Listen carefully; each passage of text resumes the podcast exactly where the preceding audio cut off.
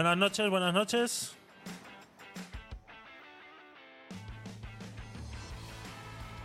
Buenas noches, bienvenidos una noche más a vuestro podcast favorito y cada vez el de más gente. El Podcast Night 101. 101. Sí. El que viene después del 100. Es el 101. Eso es. Podcast Night 101. Bienvenidos a todos. Hoy vamos a tener una noche bastante relajada. He preparado un par de cositas muy, muy, muy leves. Eh, me gustaría hablar más sobre todo de lo que es eh, la actualidad. Vamos a estar repasando un poquito un par de cositas que han pasado en esta sociedad convulsa en la que vivimos, en la cual eh, nos horrorizamos muchas veces.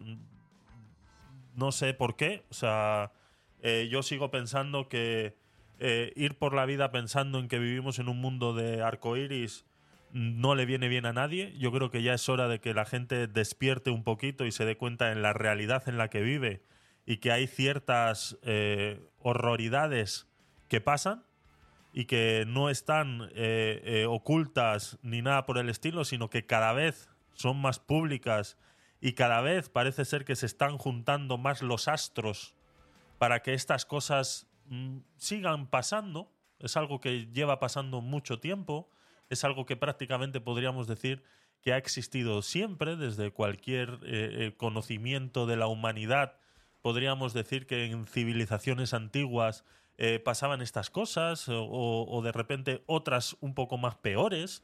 Eh, pero no sé, a día de hoy nos seguimos horrorizando de muchas cosas en las cuales eh, al menos yo,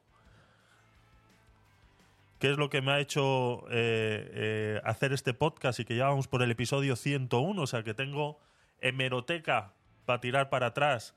Pues imagínate, eh, cada podcast de dos horas y media, pues la cantidad de horas que hay en las que hemos hablado de este tema, de estos temas que vamos a hablar hoy, estos pequeñitos temas, cartuchitos de realidad en las que vamos a hablar hoy y que bueno, eh, no sé, eh, no se habla en ningún otro sitio de la manera que me gustaría que se hablara, ¿no? Que, que se pusiera realmente en contexto esta situación y que realmente nos dejáramos de tantos bulos y tantas tonterías y realmente se pusiera encima de la mesa una opción en la que, por ejemplo, la pedofilia se está normalizando a, niveles exagerados, ¿no?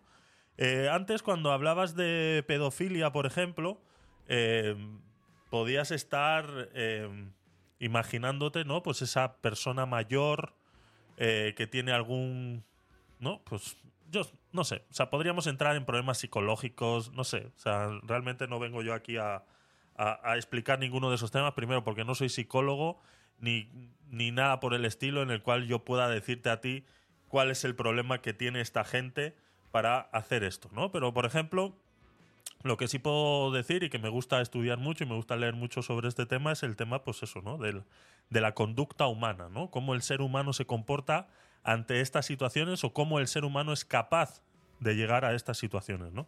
Nos encontramos en, ahora mismo en una situación en que una pareja joven eh, se dedicaba a pues a agredir sexualmente a su hija de 22 meses y a ofrecerla eh, en grupos de WhatsApp de pederastas, de Telegram o donde ellos quisieran que parece ser que estaban muy metiditos en ese mundillo, ¿no? Ese mundillo de la pederastia, ¿no? Esa, ese mundillo en el que parece ser que nadie quiere abrir los ojos y que está ahí, existe y que ya no solamente, eh, como hemos hablado muchas veces, pertenece a las élites, ¿no? Pertenece a esas eh, personas aberrantes de la sociedad, que muchos de ellos son grandes magnates, ¿no? Y que, y que ahora enlazaremos esto con, otra, otra noticia que, que, me gustaría hablar eh, y, que siempre hemos intentado pues eh, que ese... Eh, o sea, que siempre se ha, se ha, mostrado ese tema de la pedofilia pues como de gente como de muy alto standing, de gente que parece ser que, que se aburre en la vida y que no tiene nada que hacer y accede a estos placeres sexuales que es horrorizar a niños, ¿no? Es maltratar a niños de esta manera, ¿no? Entonces eh, nos asombramos pues que hayan parejas jóvenes que se dediquen a esto y que bueno, que están dentro de ciertos eh, o sea, las cosas hay que decirlas, ¿no? En ciertos eh, colectivos o en ciertos grupitos en los cuales pues parece ser que este tipo de cosas cada vez son más normales, ¿no? Llevamos mucho tiempo diciendo que eh, se está, la sociedad está pasando por un proceso, lo que se llama la ventana de Overton, ese, ese tema en el que poco a poco vamos normalizando ciertas situaciones y en las que eh, pues eh, pareciera que pues pasan desapercibidas, ¿no? Pasan desapercibidas hasta el punto que nos encontramos un caso como este y sale en todos los medios de comunicación y se destapa esa olla, ¿no? Y dices, y empiezan a destapar esa olla y se encuentran con grupos de WhatsApp de más de 8.000 personas, con grupos de Telegram inmensos, con un intercambio de fotografías y vídeos que dices, o sea, eh, hay un tráfico eh, detrás de todo esto inmenso en el cual dices, eh, o sea, de verdad, tenemos que esperar a que esto pase para darnos cuenta de que están sucediendo estas cosas. Pues eso es lo que, vuelvo y repito, demuestra una vez más que esto no está tan oculto como nos parece a nosotros, ¿no? sino que simplemente no se están eh, poniendo todos los esfuerzos necesarios para que estas cosas eh, nos demos cuenta. ¿no? Ahí es donde, eh, y antes de seguir un poquito más con, con este tema, que tampoco me quiero extender mucho más porque poco más se puede, se puede, se puede hablar de esto, y es que, a ver, un segundito, que miro aquí a ver quiénes estáis. Perfecto. Buenas, Paulaki, bienvenido. Eh, Cintia, bienvenida. Eh, Rubén, bienvenido. Eh, Javi, bienvenido. Gracias por pasar por, por el directo. bueno, estoy hablando un poquito sobre el tema de, pues esto, ¿no? De la pareja esta de pedófilos que se dedicaban a ofrecer incluso, ya no solo se encargaban de maltratar sexualmente a su hija, sino que además la ofrecían en estos grupos de pedofilia, que incluso se han filtrado muchos audios sobre este tema, ¿no? De estos grupos de pedofilia donde decían que era una aberración lo que estaba sucediendo porque la niña tenía 22 meses, ¿no? Es una, es una locura, ¿no? Este, este tema. Eh, quisiera recalcar que se ha tratado este tema en los medios de comunicación de una manera, como siempre, errónea, una manera en la que volvemos de nuevo a lo mismo, en lo cual se habla tanto de un mismo tema que al final se empieza a divagar y no se tratan las cosas como son. Eh, se, ha llegado a hablar en los medios de comunicación pues que la muchacha no sabía que el, marido, novio, pareja eh, eh, estaba haciendo esto a la niña y bueno, pues es que a mí me da exactamente igual si eso sucede. O sea, mm, es que volvemos siempre a lo mismo, ¿no? Con el tema de los medios de comunicación.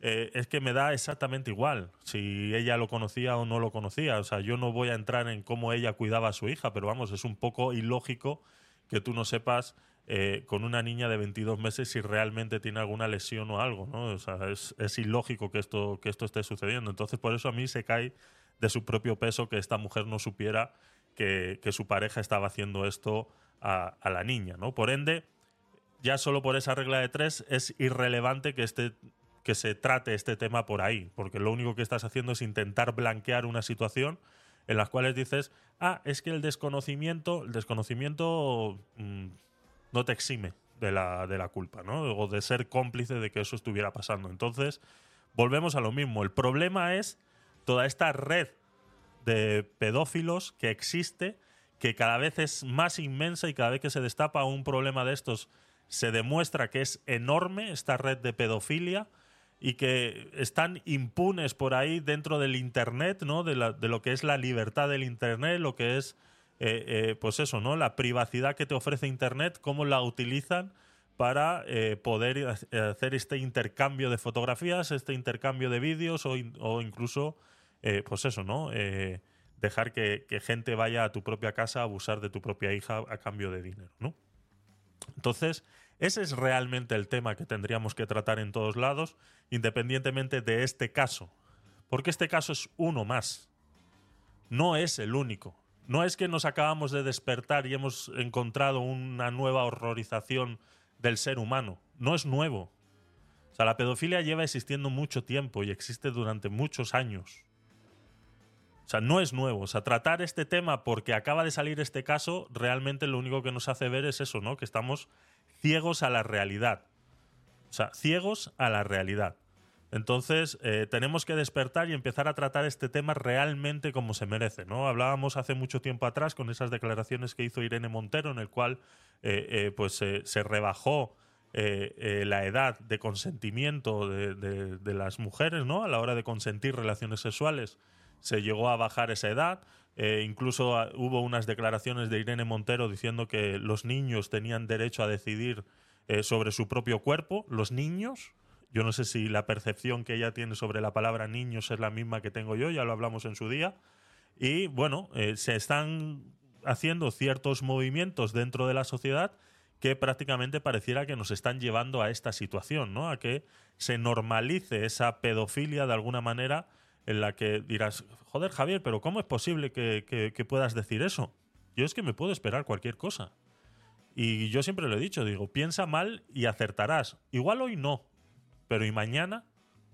O sea, mm, es, como juega eh, toda la información en las televisiones, en los periódicos, en los medios de comunicación tradicionales.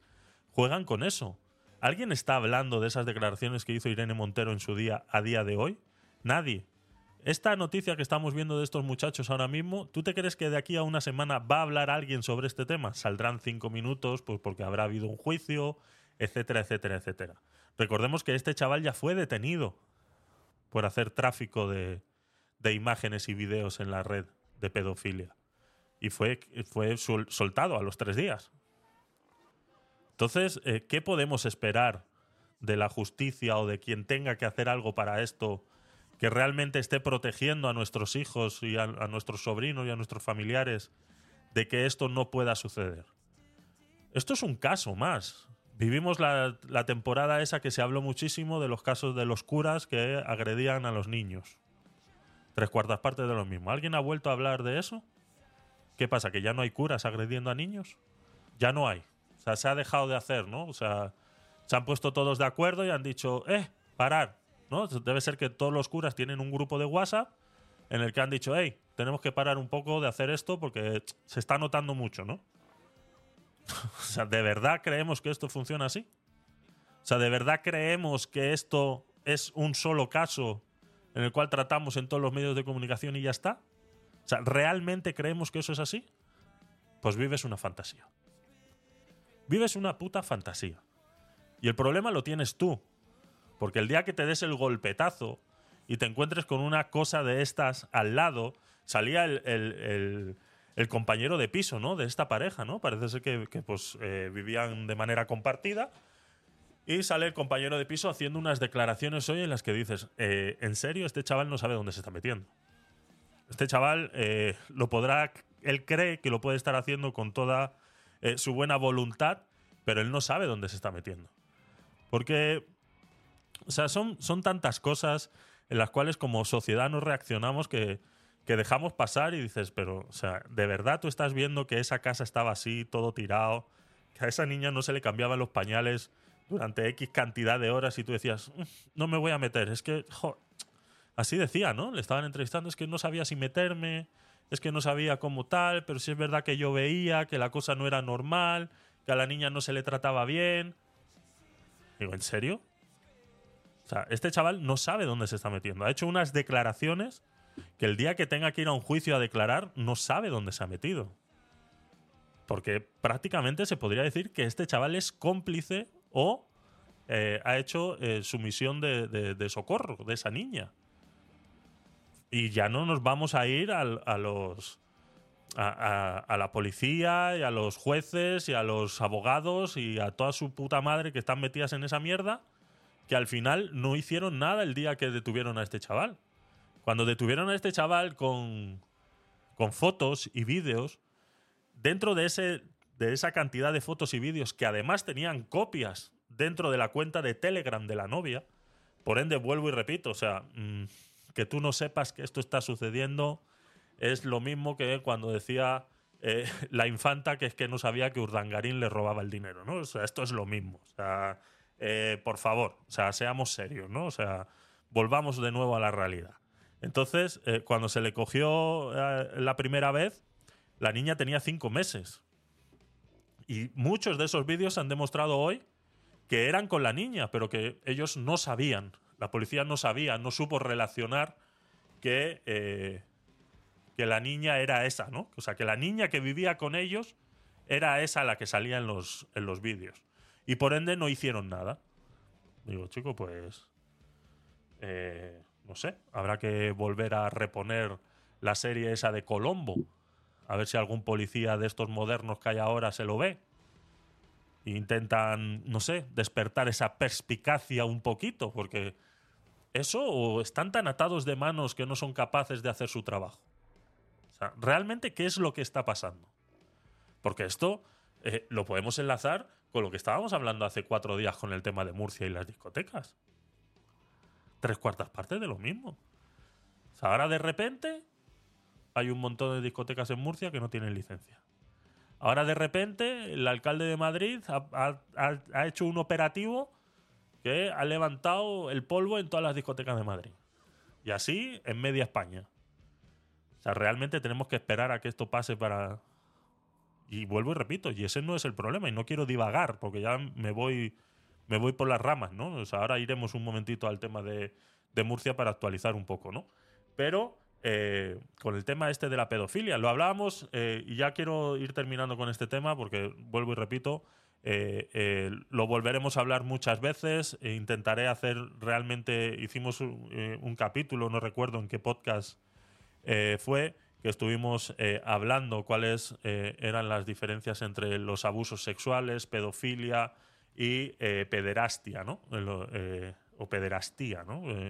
Cuáles eran las diferencias, porque existen diferencias entre esas personas que tienen estos problemas en teoría psicológicos, ¿no? Entonces, lo hicimos, lo volveremos a hacer, lo volveremos a hacer porque realmente todos deberían estar en la cárcel, así es, Pablaki.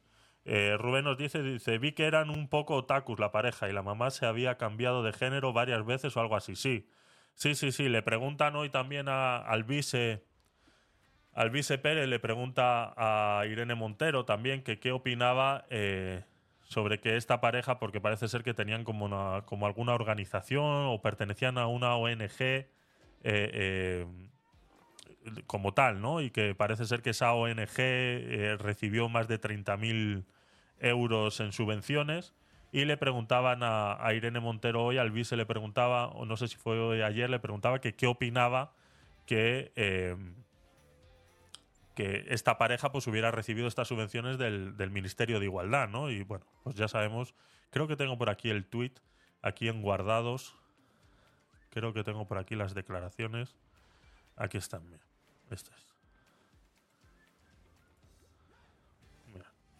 Esto es.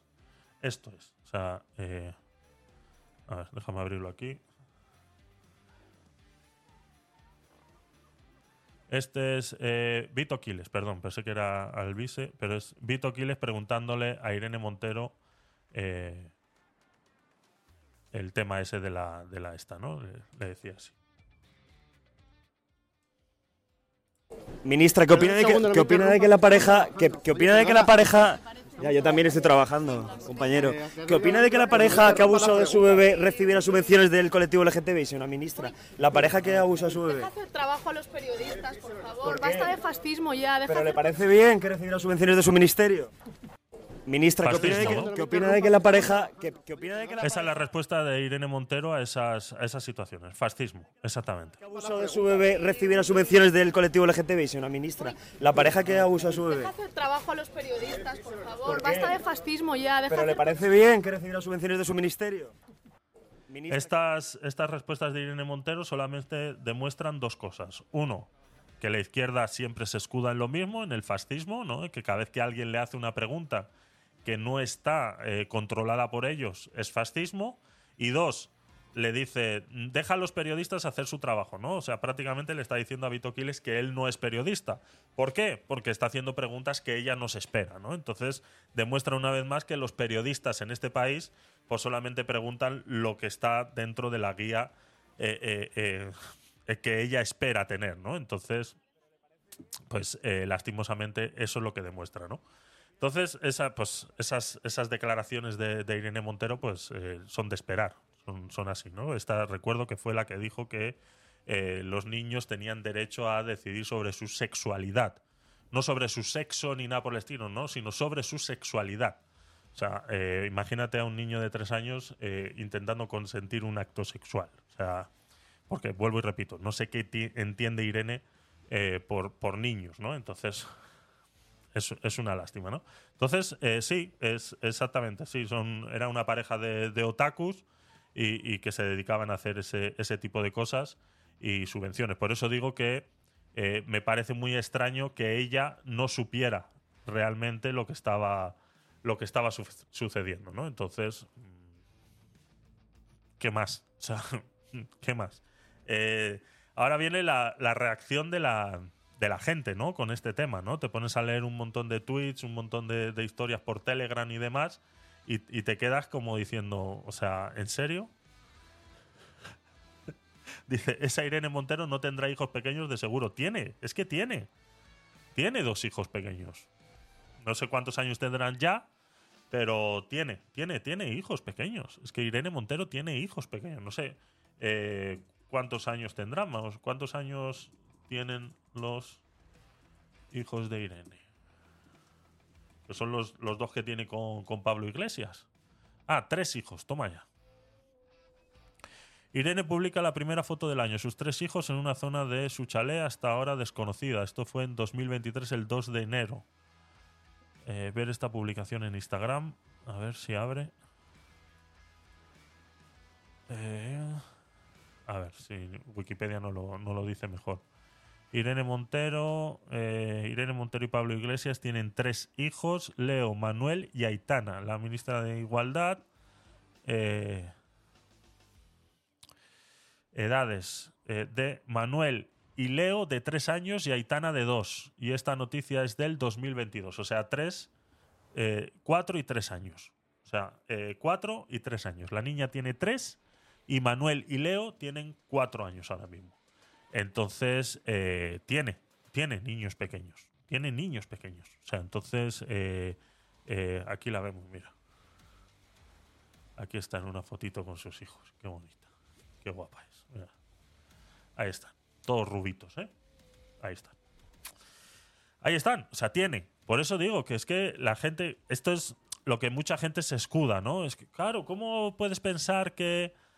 Ah, pero si es la esposa del Coletas. Sí, sí, eh, vea, sí. Es de. eh, bueno, están separados, no sé si han vuelto ahora. Tuvieron ahí un rifirrafe porque el, el Coletas se, se juntó con la pelirroja, la Bestringe. Entonces. sí. Dios mío. Eh, no- nos ponemos aquí eh, del corazón ahora mismo. Nos ponemos aquí del corazón. Es que, entonces, esto, por eso decía, ¿no? Yo las reacciones de la, de la gente, ¿no? De, a este tema del, de, la, de la pederastia y, y la pedofilia, ¿no? O, cuando. O vamos cronológicamente, ¿no? Cuando Irene Montero hizo esas declaraciones de, de que los niños tenían derecho a elegir sobre su sexualidad, eh, la gente decía, cuando decíamos todos, pero ¿cómo va a decir esa barbaridad? ¿Cómo que, o sea, niños, que no sé qué, seguro se ha confundido porque ella tiene niños? ¿Cómo podemos pensar que una madre sea capaz de...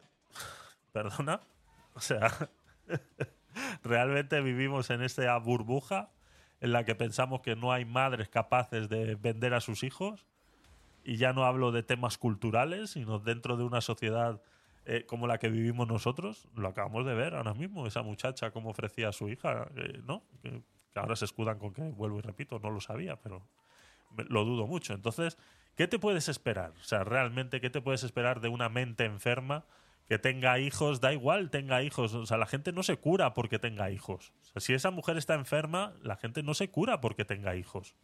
O sea, los hijos no son una cura. Entonces, ¿qué puedes esperar? No nos sorprendamos de que no sucedan cosas dentro de esa casa que dices mm, que, tú te podrías pegar un tiro de solo saberlas. Entonces, son cosas que, yo no estoy diciendo que pasen, yo no, yo no, no quiero que pasen, ni, me gustaría que pasaran, ni nada por el estilo, y tampoco quiero que a esos niños les pase nada, ni tampoco quiero que Irene Montero sea eh, eh, lo que. Pero, con esas declaraciones y demás, yo solamente lo que hago es transmitir lo que pienso. Ya está. O sea, estoy en mi derecho de transmitir lo que pienso. Y de pensar que puede llegar a pasar. No de intentar tapar el sol con un dedo y decir, no, qué locura, ¿cómo va a ser? ¿no? Ahora, pues, eh, a las reacciones, como decía, ¿no? Eh, pobres niños, exactamente. Es una, es una locura. Es una locura. Eh, eh, las reacciones, ¿no? Sobre, sobre este caso de la, de la pedofilia, ¿no? De, de esta pareja de pedófilos que se encargaban de, de maltratar a su hija y de ofrecerla en grupos de, de pedofilia. Eh, decían muchos, no, pues esto castración, hay que cortarles la cabeza, no sé qué. O sea, hoy es una cantidad de, de locuras y muchos de ellos tenían el, el triangulito este rojo al lado del nombre ahí en Twitter, ¿no? Que dices, hostia, mira los progres. ¿Alguno ha salido a decir algo? Porque muy pocos han salido a decir algo en televisión, que eso también hay que decirlo. Eh, las televisiones, eh, a mí no, sabéis que no me gusta hacer esto, ¿no? Pero, y tampoco quiero darle la razón, porque a mí me parece una manera de demagogia, ¿no? Decir lo que, o sea, lo que voy a decir ahora me parece una manera de demagogia, ¿no? Pero, eh, hola Paola, ¿qué tal? Bienvenida.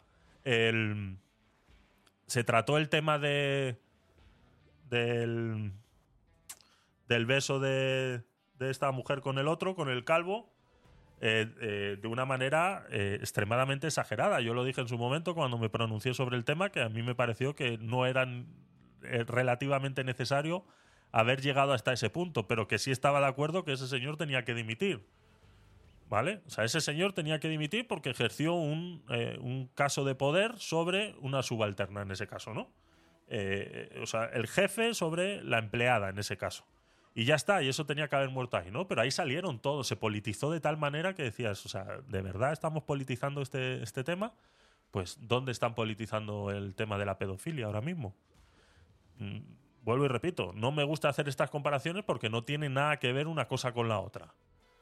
Pero ¿dónde están ahora Irene Montero y, todas esas eh, diciendo? Ya habéis visto lo que ha contestado cuando le han preguntado sobre la subvención. Pues eso, que son todos unos unos fachas, ¿no? Fascismo. Fascismo. Bueno, eh, sobre este tema vuelvo y repito, eh, poco más, poco más podemos hablar. Pero es loco, ¿verdad?, cómo funcionan los medios. Una locura. Es, es, es que los medios de comunicación no se dan cuenta que eh, eh, blanquean muchas situaciones. Yo entiendo que, que cuesta, ¿no? Y a mí me cuesta muchas veces eh, eh, preparar estos programas, eh, prepararme todos los temas, intentar sacar siempre algo diferente al tema, intentar que entre todos pues eh, podamos sacar algo de, de- de ese contexto en el cual se ha tratado esa noticia e intentar tratarla de otra manera para hacer algo diferente. Y, y- y muchas veces cuesta, ¿no? O sea, tirarme aquí dos horas y media hablando con vosotros eh, eh, cuesta mucho y muchas veces me repito y, y- tal, lo sé, lo, lo reconozco, eh, me repito mucho y mucho.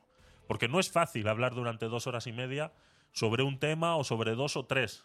Y entiendo que en la televisión pasa exactamente lo mismo, que cuando un tema es, es viral, intentan estirarlo lo más posible porque tiene mucha audiencia ese tema, ¿no? Eh, Entonces, cuando tú intentas estirar tanto algo, llegas a tocar temas que dices, eh, ch, quieto. Ya te estás metiendo en un sitio que no tiene ningún sentido. Pues como estaban defendiendo hoy, alguno que otro estaba defendiendo que es posible que, claro, que la muchacha no lo supiera y tal. Y, bueno, o sea, ¿qué sabes tú si la muchacha lo sabía o no lo sabía? Es más, es que no tiene importancia si lo sabía o no lo sabía.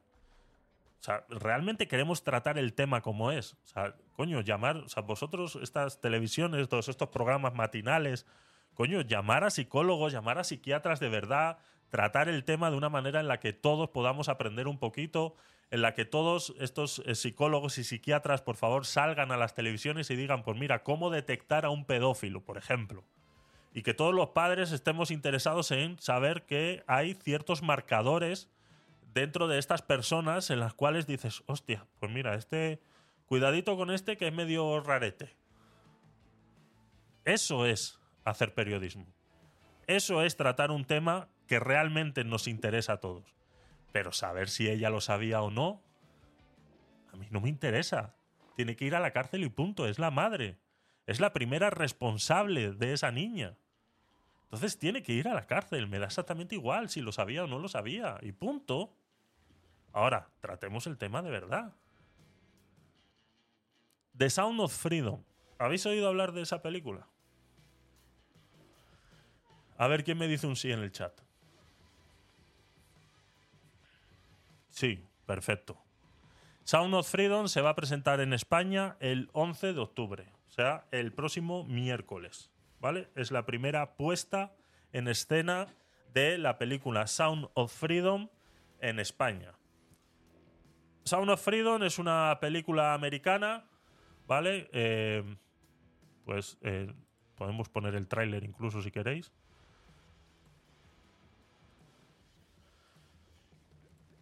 Y así ponemos todos en contexto de lo que estamos hablando.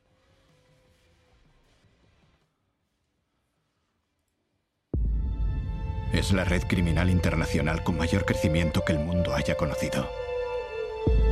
Ya ha superado el tráfico ilegal de armas.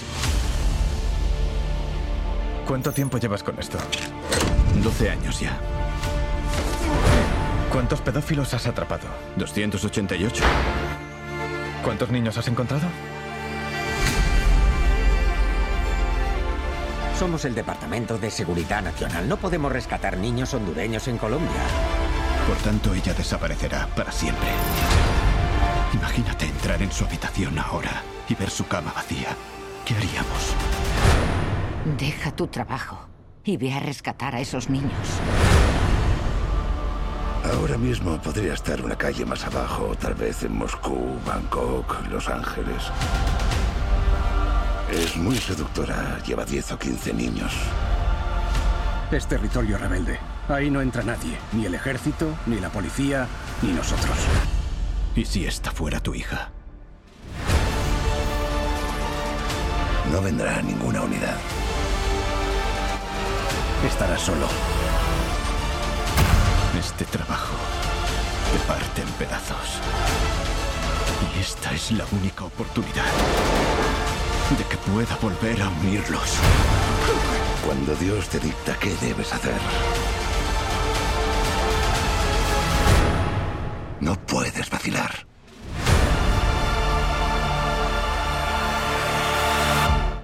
...11 de octubre, solo en cines, aquí en España. Eh, yo por lo que he visto no está disponible en todas las comunidades autónomas, al menos de momento. No sé si irán reponiendo eh, eh, durante todo el mes o los próximos meses en el resto de España. De momento estoy viendo aquí en la página oficial de Angel Studio. Ahora explicamos un poquito el, el tráiler, ¿vale? Para que todos estemos atentos. Ya he hablado sobre esta película muchas veces.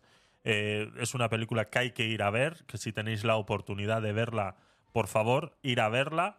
Eh, ya sea aquí en España o en vuestros países. Sé que en México se está mostrando ahora mismo también. Por ejemplo, Paola, que eres de allí, me lo puedes confirmar. Y muchos países latinoamericanos se está mostrando ya esta película. Eh, ahora mismo estamos viendo aquí en vivo y en directo la compra de tickets en todo Brasil. ¿Vale? Ahora mismo están comprando tickets en Brasil, entonces eh, son eh, maneras del el- cómo funciona este, esta plataforma de Angel Studios. Ahora, ahora hablaré un poquito sobre ella. Pero he visto aquí en la lista, pones España aquí arriba en el buscador y veo Comunidad de Madrid, he visto Albacete, eh, no veo Barcelona, me llama muchísimo la atención que no veo Barcelona, veo Leganés, Coslada, no sé si me estará cogiendo, aunque yo ponga España aquí, no sé si me estará cogiendo de alguna manera la geolocalización. Por eso os invito a que probéis. Eh, la web se llama angel.com o si no en las webs de vuestros eh, cines de vuestra localidad buscarlo, a ver si la van a poner. En teoría empiezan a ponerla el 11 de octubre, o sea, este miércoles empieza a mostrarse esta película. Mm, En varios cines está en varias versiones, tanto en español como subtitulada, porque, vuelvo y repito, es una película basada en hechos reales, o sea, es una película mm, de hechos reales de un ex trabajador del FBI en Estados Unidos que se dedicaba a reventar estas cédulas de eh, tráfico de personas de menores, de tráfico de menores que eran utilizados para la pedofilia. ¿Vale? Eh, estos niños eran capturados muy, muy pequeños. Se habla de niños eh, menores de 5 años incluso. Buenas noches, Durán, bienvenido. De niños muy, muy pequeños que eran eh, metidos en esta red eh, de pedófilos eh, por todo el mundo. Muchos de ellos, aquí pues esta película trata de Colombia, Honduras y ciertos países por, pues, pues, por cómo se desarrolla el- la trama. Y luego que son tratados de manera eh, sexual o y son vendidos de manera sexual a todas estas eh, élites, ¿no? Aquí se trata mucho el tema de las élites, ¿no? Por eso digo que, como comentaba al principio, eh, ya no esto no es tema de, élites, ¿no? Sino que aquí, pues bueno, se trata el tema porque prácticamente son ellos los que con todo su dinero que tienen son capaces de generar estas redes. Entonces, eh, una vez estos niños dejan de ser eh, interesantes para estas personas, o sea, cuando llegan a la edad de 11, 12 años, que ya dejan de ser interesantes, eh, tanto niños como niñas, los matan y los venden como órganos. De estas redes hay un montón por todo el mundo. ¿Vale? Esta película va a tratar, trata sobre las redes en Latinoamérica, Honduras, Colombia y demás, porque, como vuelvo y repito, es el caso puntual del protagonista de eh, la película, que, como digo, es un ex, eh, ex agente del FBI estadounidense que se dedicaba a reventar estas cédulas. Él iba, se infiltraba en estas cédulas y en el momento que detectaba a estos, pues se encargaba de eh, extraer a esos niños de ahí. Este señor tiene, no sé si son siete o ocho hijos, seis de ellos son niños recuperados de estos de todas estas incursiones que él hacía, o sea, terminó adoptando a la gran mayoría eh, eh, parte de, de esos niños que lograba salvar. Pero el tema, el, el que tenemos que, que tratar ahora y del que tenemos que hablar ahora con este, con este tema de Sound of Freedom, voy a ir, voy a ir poniendo aquí el tráiler de fondo. eh, para que así sepáis de qué estamos hablando. ¿no? El, esta, mm, este, este señor, ex agente del FBI, se dedicaba a esto y eh, se encontró en una situación en la que detectó una cédula en Honduras eh, de niños, eh, perdón, una célula, creo que era en Colombia, de niños hondureños, ¿no? Entonces cuando llama a su jefe le dice, ya he encontrado esta célula, ya estoy infiltrado, ya puedo reventarla y liberar a estos niños. Sus jefes del FBI le dicen que no pueden, porque mm, están fuera de su jurisdicción, por decirlo de alguna manera, ¿no? Pues este señor vuelve a su casa, que es la imagen que acabamos de ver ahora, y habla con eh, su mujer y le dice que esto es lo que está pasando. Entonces él deja el FBI y se dedica a reventar estas células de manera personal. O sea, él solito se dedica a reventar estas células por todo el mundo. Y de eso trata la película Sound of Freedom. O sea, vuelvo y repito, es, eh, es una película porque es un largometraje y tal, pero esta es hechos reales. No está basada en hechos reales, sino que son hechos reales. La historia es real. Exactamente, ¿vale? Entonces, eh, os invito a todos, eh, tema escabroso, exactamente. Os invito a todos que veáis esta película, que apoyéis este, este proyecto eh, yendo al cine a ver esta película, que intentéis compartirla con todas eh, las personas que creáis que pueden estar interesadas. Yo creo que es algo que todos deberíamos ver y todos deberíamos conocer, después de que eh, Eduardo Verastegui, que es el, productor, eh, tuvo una cantidad de problemas inmensos para que esta película se llevara a cabo. Os cuento un poquito la historia de cómo llegó Sound of Freedom a los cines. Se estrenó el 4 de julio del año pasado en Estados Unidos, justamente en el mismo momento en el que se estrenó Indiana Jones y eh, otra película más que no recuerdo ahora mismo cuál es, pero que era muy de estas taquilleras y reventó las taquillas en Estados Unidos después de, sobre todo, conocer lo que costó llevar esta película. Esta película costó más de ocho años llevarla a los cines. Eh, ya estaba en proyecto, ya eh, Eduardo Verastegui eh, ofreció, eh, en el momento que conoció al, protagonista, eh, perdona, es que no recuerdo bien el nombre del, protagonista, eh, conoció a, esta- este caso, conoció a esta persona y le dijo, de esto tenemos que hacer una película para que la gente lo conozca. Pudieran haber hecho un documental, pudieran haber hecho cualquier otra cosa más barata, más sencilla, pero yo creo que no hubiera generado el mismo revolú que está generando esto. Y incluso así ha costado que mucha gente la conozca porque ha sido muy, muy callada esta película y ahora os voy a explicar por qué. Eduardo Verastegui eh, eh, contacta con el, protagonista de la historia, le dice tenemos que hacer esto, vale, vamos a hacerlo, hacen el guion, preparan todo, el story time, todo y empiezan a ofrecerlo en todas las plataformas eh, dedicadas, ¿no? Pues Paramount, todas estas que se dedican a hacer películas, ¿no? Y, y, pues entregar el, el, este y decir para producir la película. Eh, le cerraron todas las puertas en todos lados. Nadie quiso producir esta película. Solamente hubo una que se atrevió a producir esta película. Y digo que se atrevió porque es así. Cuando tú niegas que esta película salga a la luz es porque tienes miedo de algo. O sea, es así de fácil. Es, es, no, o sea, no hay que ser muy inteligente para saber que esto está pasando. ¿Vale? Que esto se está intentando silenciar y que se ha intentado silenciar hasta el punto en el que pues prácticamente estuvo ocho años la película sin poder hacerse. O sea, ocho años. O sea, estoy hablando que hace ocho años se empezó todo el proceso para hacer esta película y hasta ocho años después no se pudo grabar la película. O sea, ocho años de silencio de esta película, en la cual ninguno de estos grandes del cine, ni el MGM, ni el Paramount, ni Disney, ni, ni incluso Netflix se ofrecieron para producir esta película solamente hubo una y fue la Fox. Y se encontraron con la mala suerte de que Disney compró Fox justamente dos años después de que se iba a iniciar la película, o sea, en el momento que ya se ofreció, se pactó todo el trabajo y todo lo demás, cómo se iba a ofrecer y todo lo demás. Pues dos años después de todo eso, Disney compró la Fox. ¿Qué pasa? Que el señor Verastegui se acerca a Fox y le dice, oye, habéis comprado los derechos de esta película y vamos a empezar justo a producirla. ¿Qué pasa con esto?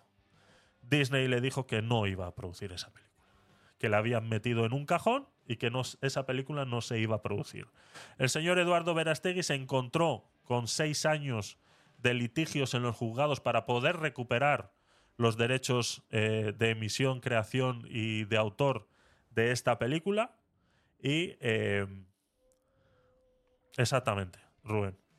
Pero a la serie donde sexualiza niñas llamada Cuties sí le dieron todo en Netflix. Así es, así es, exactamente.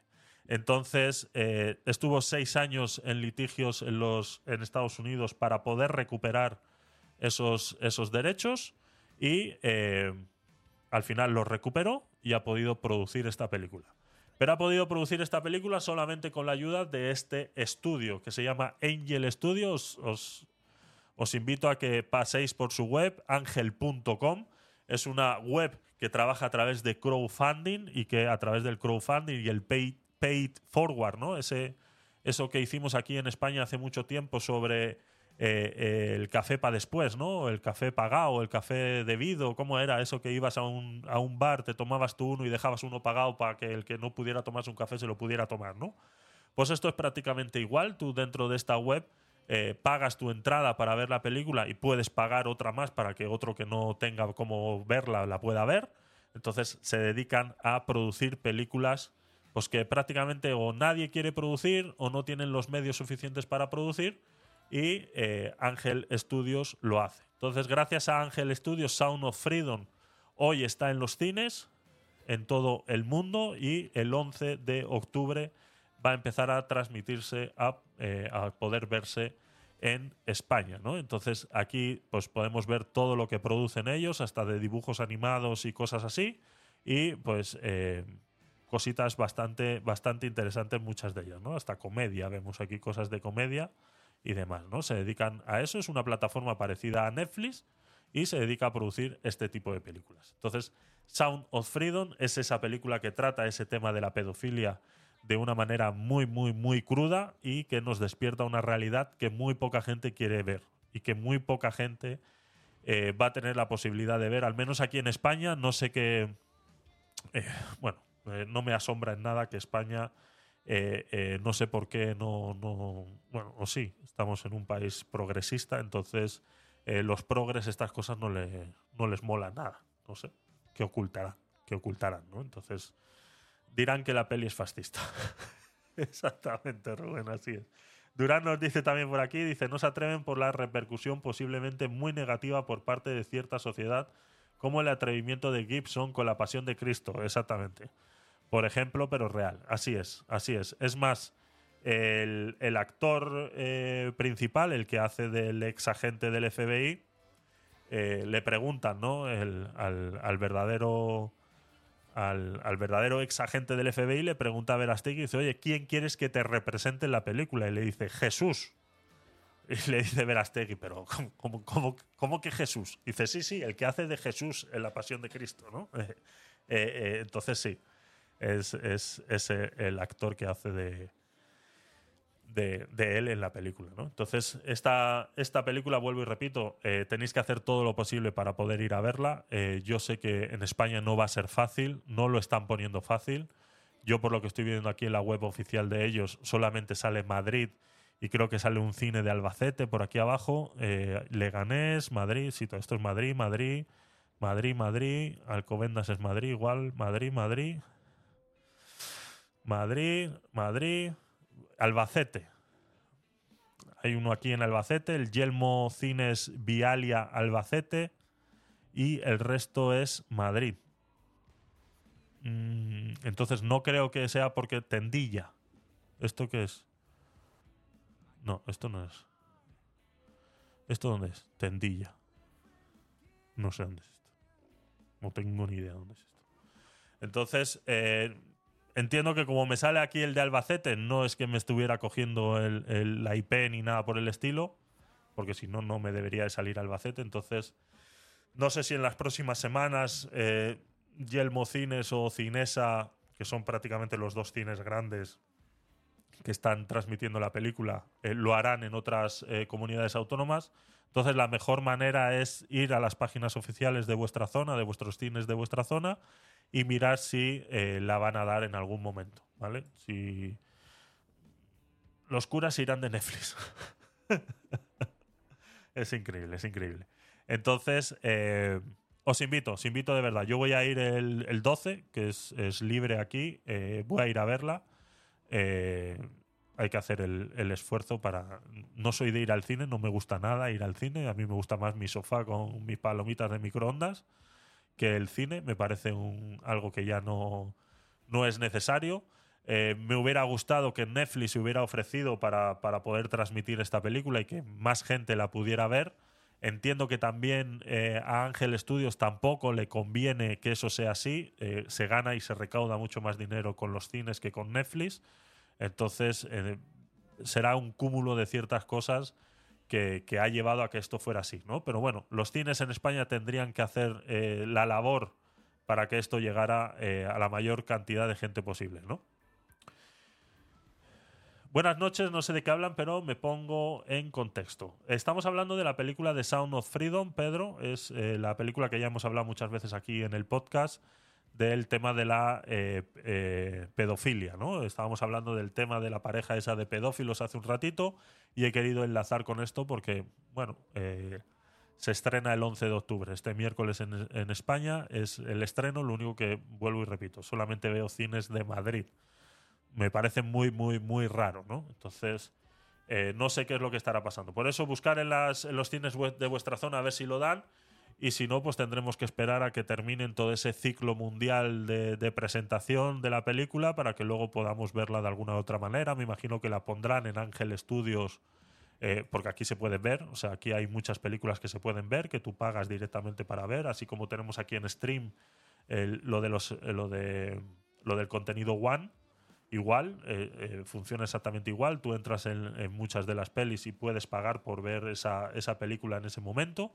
Y no sé si tendrán suscripciones también o cosas así, pero eh, muchas de esas, eh, de lo que tienen ya producido, está aquí. Entonces, no sé si eh, muchos de ellos, eh, cuando terminen todo el proceso de viaje por, por el mundo, luego lo, reproducirán aquí. ¿no? Si ese día sucede, pues os avisaré para que, para que le echéis un vistazo a esta, ¿no? Eh, a ver, live stream, Angels, Angels All Date, Watch Sound of Freedom. Mira, a ver, justo. justo, mira, cinco días. Estábamos hablando de eso, mira, eh, justo, en cinco días. Era, era de esperar. En cinco días y dos horas y nueve minutos se va a poder ver en la web de Sound of Freedom, en la web de Ángel Studios, la película de Sound of Freedom en streaming. ¿Vale? Entonces, eh, angel.com se llama la web, ¿vale? Dice, como veo que están nombrando al argentino con faldas del Vaticano, pensé que por ahí iban los tiros. No. También estábamos hablando, pues eso, ¿no? De la, de la pedofilia y los y, y cómo la gente se asombra de que la pedofilia exista, ¿no? Y cómo se dejó de hablar de esa temporada que estuvimos hablando de los curas que abusaban de niños, ahora de repente ya no ya no se habla de nada de eso, ¿no? Ya se, se ha mm, corrido un tupido velo sobre las cosas y ya no pasa, ¿no? Por eso estaba hablando sobre ese tema, Pedro. Eh, pues eso, pues ya está. Aquí la tenéis, ¿vale? Si no está en vuestros estos, eh, lo podréis eh, ver aquí. Hay que hacer un paid forward, ¿vale? Que es este que está por aquí. Eh, Inside Ángel Studios Paid Forward. Te explican cómo funciona. Mira, una vez o mensualmente, ¿vale? Entonces, pues en cinco días volveremos a entrar aquí y veremos cómo funciona. Y veremos cómo funciona, ¿vale? Eh, pues poco más, poco más sobre este tema de la. El tema de la pedofilia. Eh, pues lastimosamente es algo que, está, que está ahí y que no va, no va a desaparecer. O sea, que, que no se nos olvide que estas cosas, que estas cosas están pasando, ¿vale? Eh, seguimos, venga, vamos allá.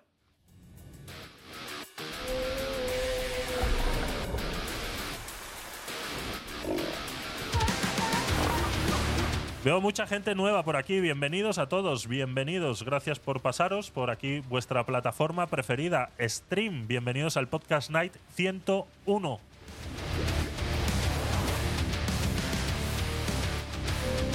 Mandar saluditos en el chat, mandar saluditos en el chat, todos los que estéis por aquí.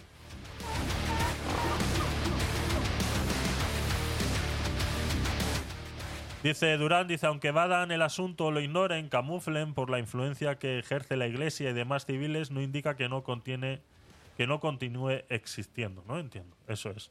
Bonanit, Nonin, bienvenido. Qué mal, qué mal escribí, leñe. se entendió, se entendió, Durán, se entendió, se entendió. A ver, ¿quién más está por ahí? Saluden, saluden. Ichel Balam, bienvenida. Green Beauty Lorena, bienvenida. A ver, os voy a seguir, porque ya que no me seguís vosotros, os voy a seguir yo, ¿vale? No cuesta nada, es un botoncito que tenéis ahí que dice seguir. Gran, eh, Green Beauty Lorena, bienvenida.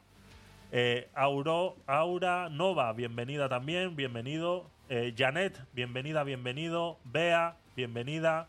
Pedro también. Lais, bienvenido, bienvenida. Paola, bienvenida. Itzel, bienvenida. Todos bienvenidos. Gracias por pasaros. Y eh, seguimos, seguimos con el programa. Vamos allá. Vamos a tratar un par de, un par de cositas eh, muy, muy, muy curiosas de la, de la actualidad. Tengo un par de, de TikToks aquí grabados. eh, así, no sé, no sé cómo enlazarlo, pero bueno, vamos a poner este pequeño TikTok. Ay, Dios mío, me río yo solo porque es que me da una risa la, la sociedad en la que vivimos. A ver, déjame cerrar esto por aquí. Déjame abrir esto. Me da mucha risa en la sociedad en la que vivimos. Hablamos. Eh, este vídeo ya no está disponible. Lo has borrado, canallita. Lo has borrado. Ay, Dios mío. Lo han borrado el vídeo. Eh, bueno, podemos poner este y luego ya. eh, lo que pasa es que la música. eh, si no, me va a saltar copyright. Pero bueno, ya todos sabéis más o menos. Bueno, que salte el copyright o lo que tenga que saltar. Me da mucha pereza el tema del copyright. A ver, estas, estas escenas. A ver si está entero aquí, ¿vale? Porque el que iba a poner.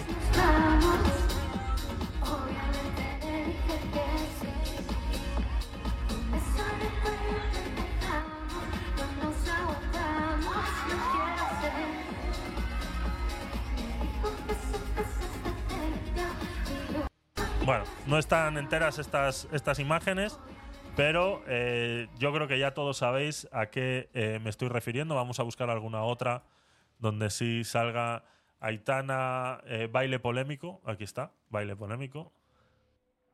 Baile polémico. ¿Será este?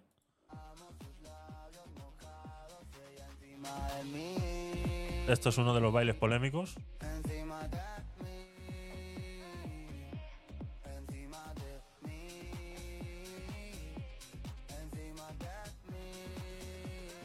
Estos son los bailes polémicos del concierto de Aitana, ¿vale? Ha habido, han salido muchos padres de familia molestos en las redes sociales. Tenía uno guardado eh, eh, eh, que daba muchísima risa, muchísima risa.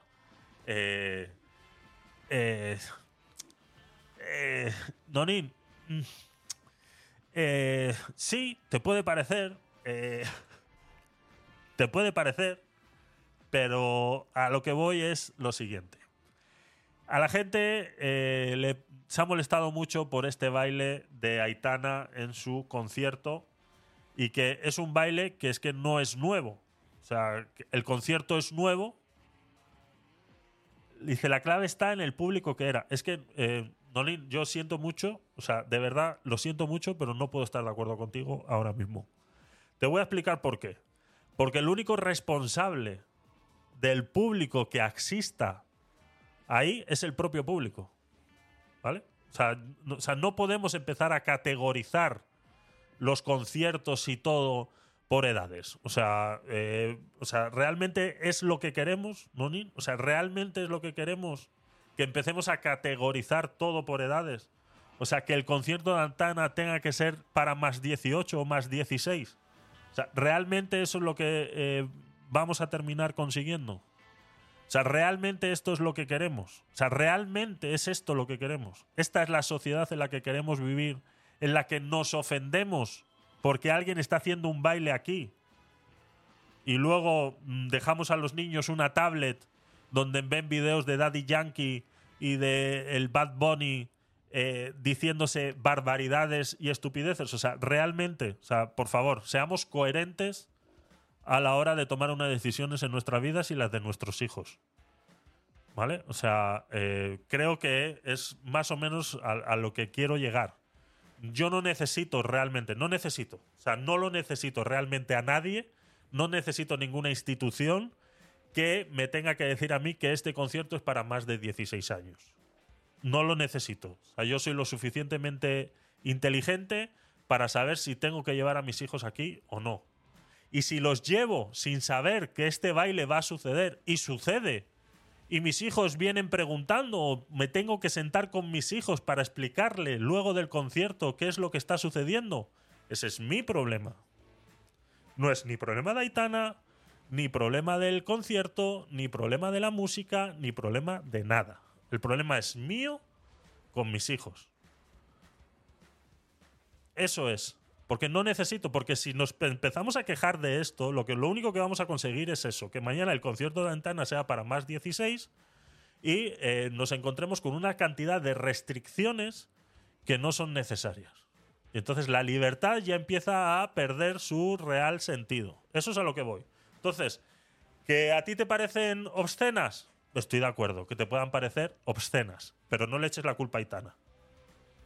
¿Vale? No le eches la culpa a Aitana. Yo creo que Aitana no tiene. A ver, perdón, que habéis levantado por aquí la mano. Perdón, Pedro, no te había visto. Ahí. Vale, entonces. eh, perdón, le he dado donde no era. Eh, a lo que voy es eso, ¿no? Han salido un montón de padres indignados, que cómo es posible, que Aitana, que no sé qué, que es, un, es una cantante para niñas, que no sé qué. Luego han salido otros diciendo que eh, eh, si queréis eh, concierto de niños, iros a cantajuegos. Exactamente, es que tienen razón. Si quieres un concierto para niños, vete a cantajuegos. No lo lleves a Aitana. O sea, que porque Aitana haya hecho canciones en su pasado. Es que. O sea, yo no sé por qué nos asombramos. O sea, nadie se acuerda de las niñas de Disney. Nadie se acuerda de esta que canta ahora. que, que- que hizo un video montada en una bola desnuda. Nadie se acuerda de esa, cómo empezó. Nadie se acuerda.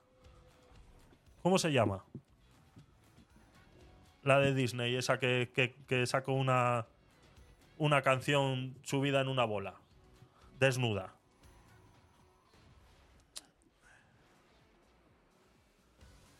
Y luego todo el mundo se acuerda de Sabrina, manda huevos. ¿Te acuerdas de Sabrina? Es- Estábamos todos horrorizados. Dios mío, se le salió una teta.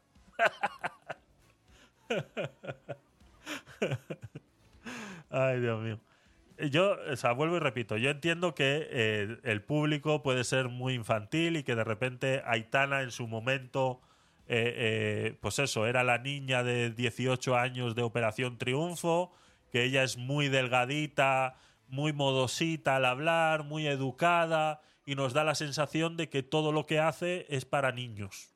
No, o sea, ella yo creo que en ningún momento, es más, hay unas declaraciones de, eh, Aitana hablando sobre, sobre este tema, en lo cual dice, dice, sí, yo sé que mi público es eh, menor, quiero seguir manteniendo a mi público menor, pero mm, poco más puedo hacer. Declaraciones de Aitana eh, sobre concierto polémico. La respuesta de Aitana, aquí está. A ver.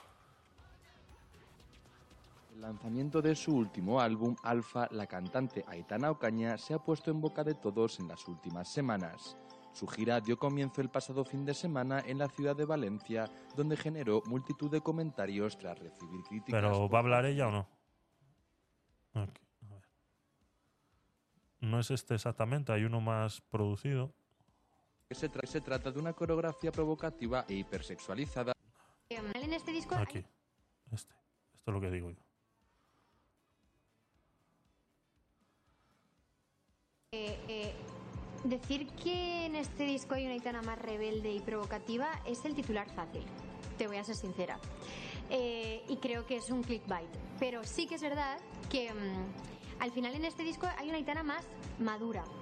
Rebelde he sido siempre, te lo tengo que decir. Lo que pasa que es verdad que en 11 razones em, era como más naif, pero porque es lo que te digo, tenía menos edad y tenía menos experiencia y menos vivencias. Respecto al polémico tema de sus fans, Aitana asegura que está contenta de poder tener seguidores tan pequeños y que espera poder seguir manteniendo a este público por muchos años más. Tengo mucho público eh, adolescente y joven que sigo queriendo tener, o sea, los quiero todavía.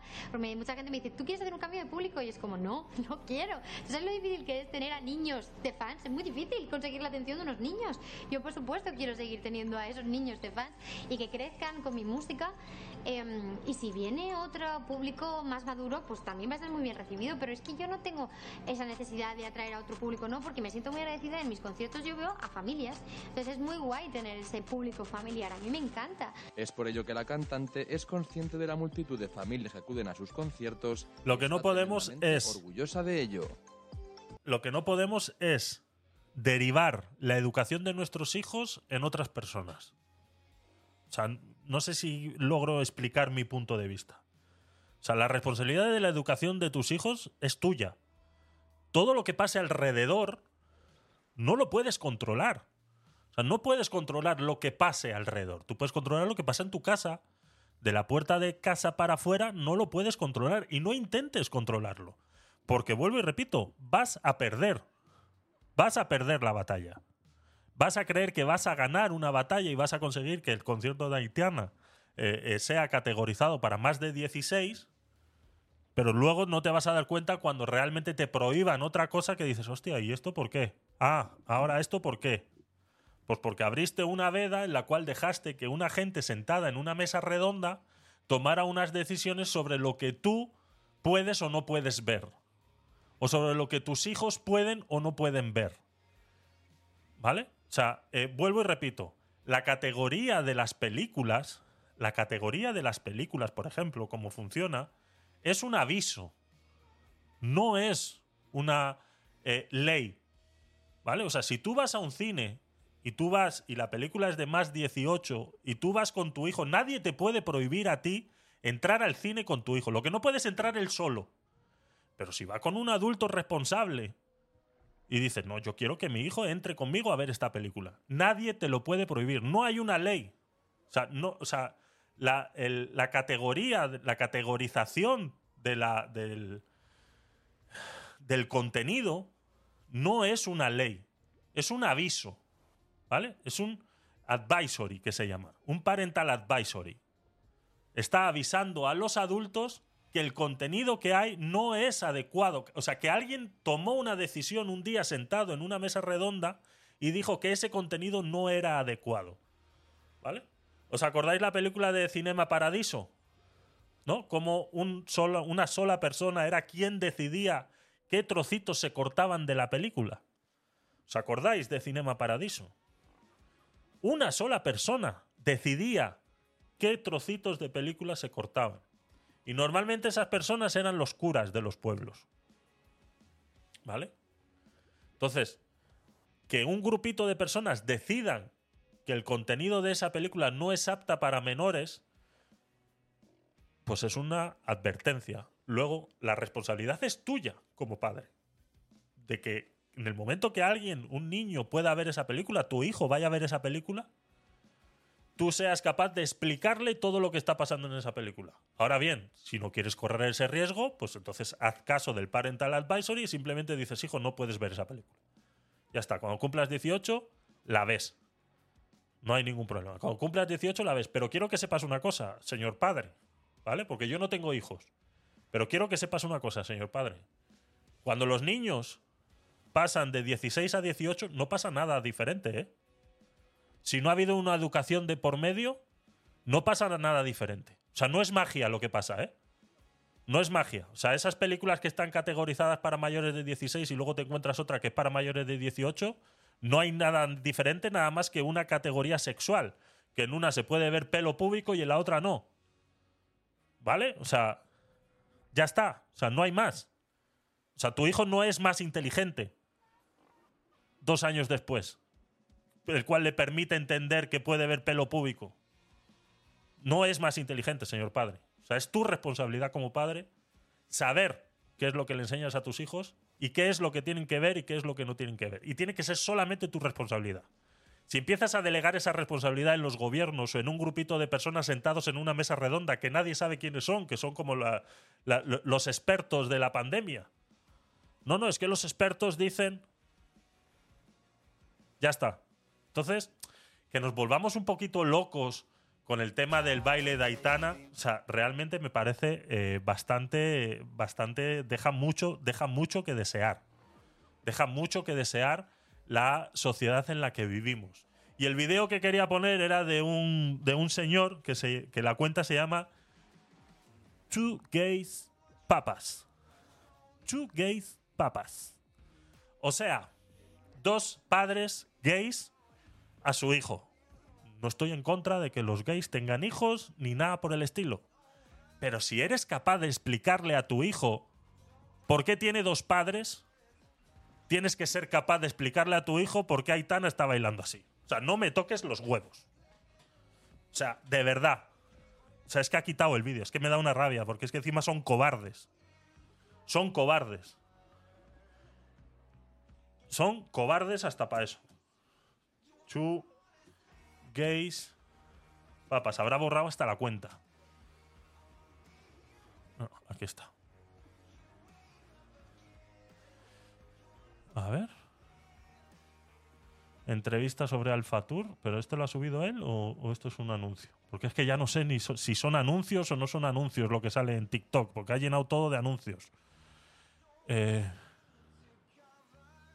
eh, muy bien que se enteren que eh, van diciendo lo contrario, le contestan. Eh, entrevista previa al Alfa Tour, ya está dicho todo. esa necesidad de atraer a otro público, ¿no? Porque me siento muy agradecida. Pero el, el vídeo que estoy diciendo yo lo ha borrado. Entonces es muy guay. O sea, es que tiene que estar en algún sitio. A mí me encanta. Tiene que estar en algún sitio. O sea, lo siento, pero esta gente hay que exponerla de alguna manera. O sea, eh, esta gente, o sea, hay que exponerla de alguna manera. O sea, tiene que estar en algún. Es que la próxima vez tengo, tengo que acostumbrarme a, a estos vídeos, guardarlos.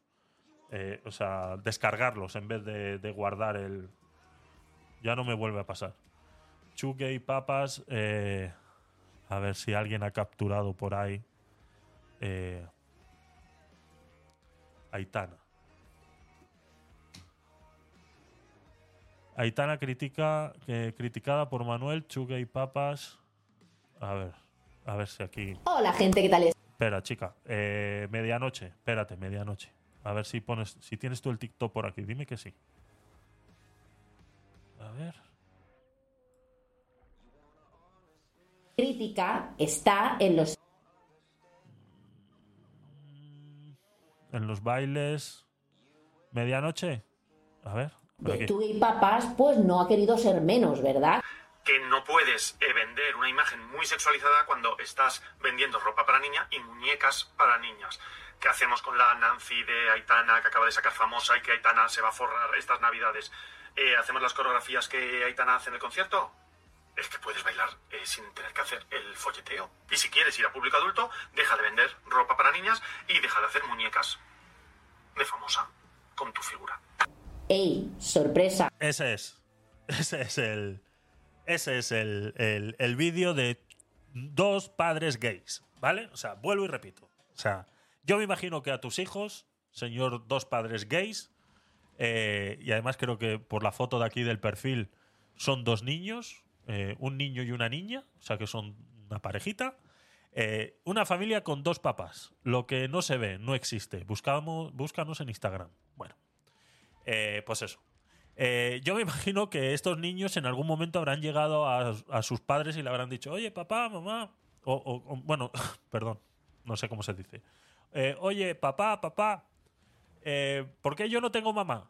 ¿No? O sea, yo me imagino que en algún momento esa consulta habrá tenido que salir. O sea, si tú has sido capaz. O sea, yo me imagino, o, simplemente hay un, un vacío ahí en esa casa. Existe un vacío de conocimiento en el cual nadie se ha hecho esa pregunta en ningún momento. Estos niños no van a la escuela y ven que tienen un padre y una madre y ellos no tienen madre. O sea, esos niños, o sea, realmente no, o sea, no, no entiendo. Porque yo creo que no hay cosa más difícil que explicar hoy en día a tus hijos que tienes dos padres. Porque no es lo normal. O sea, lo siento mucho. O sea, criticarme todo lo que queráis.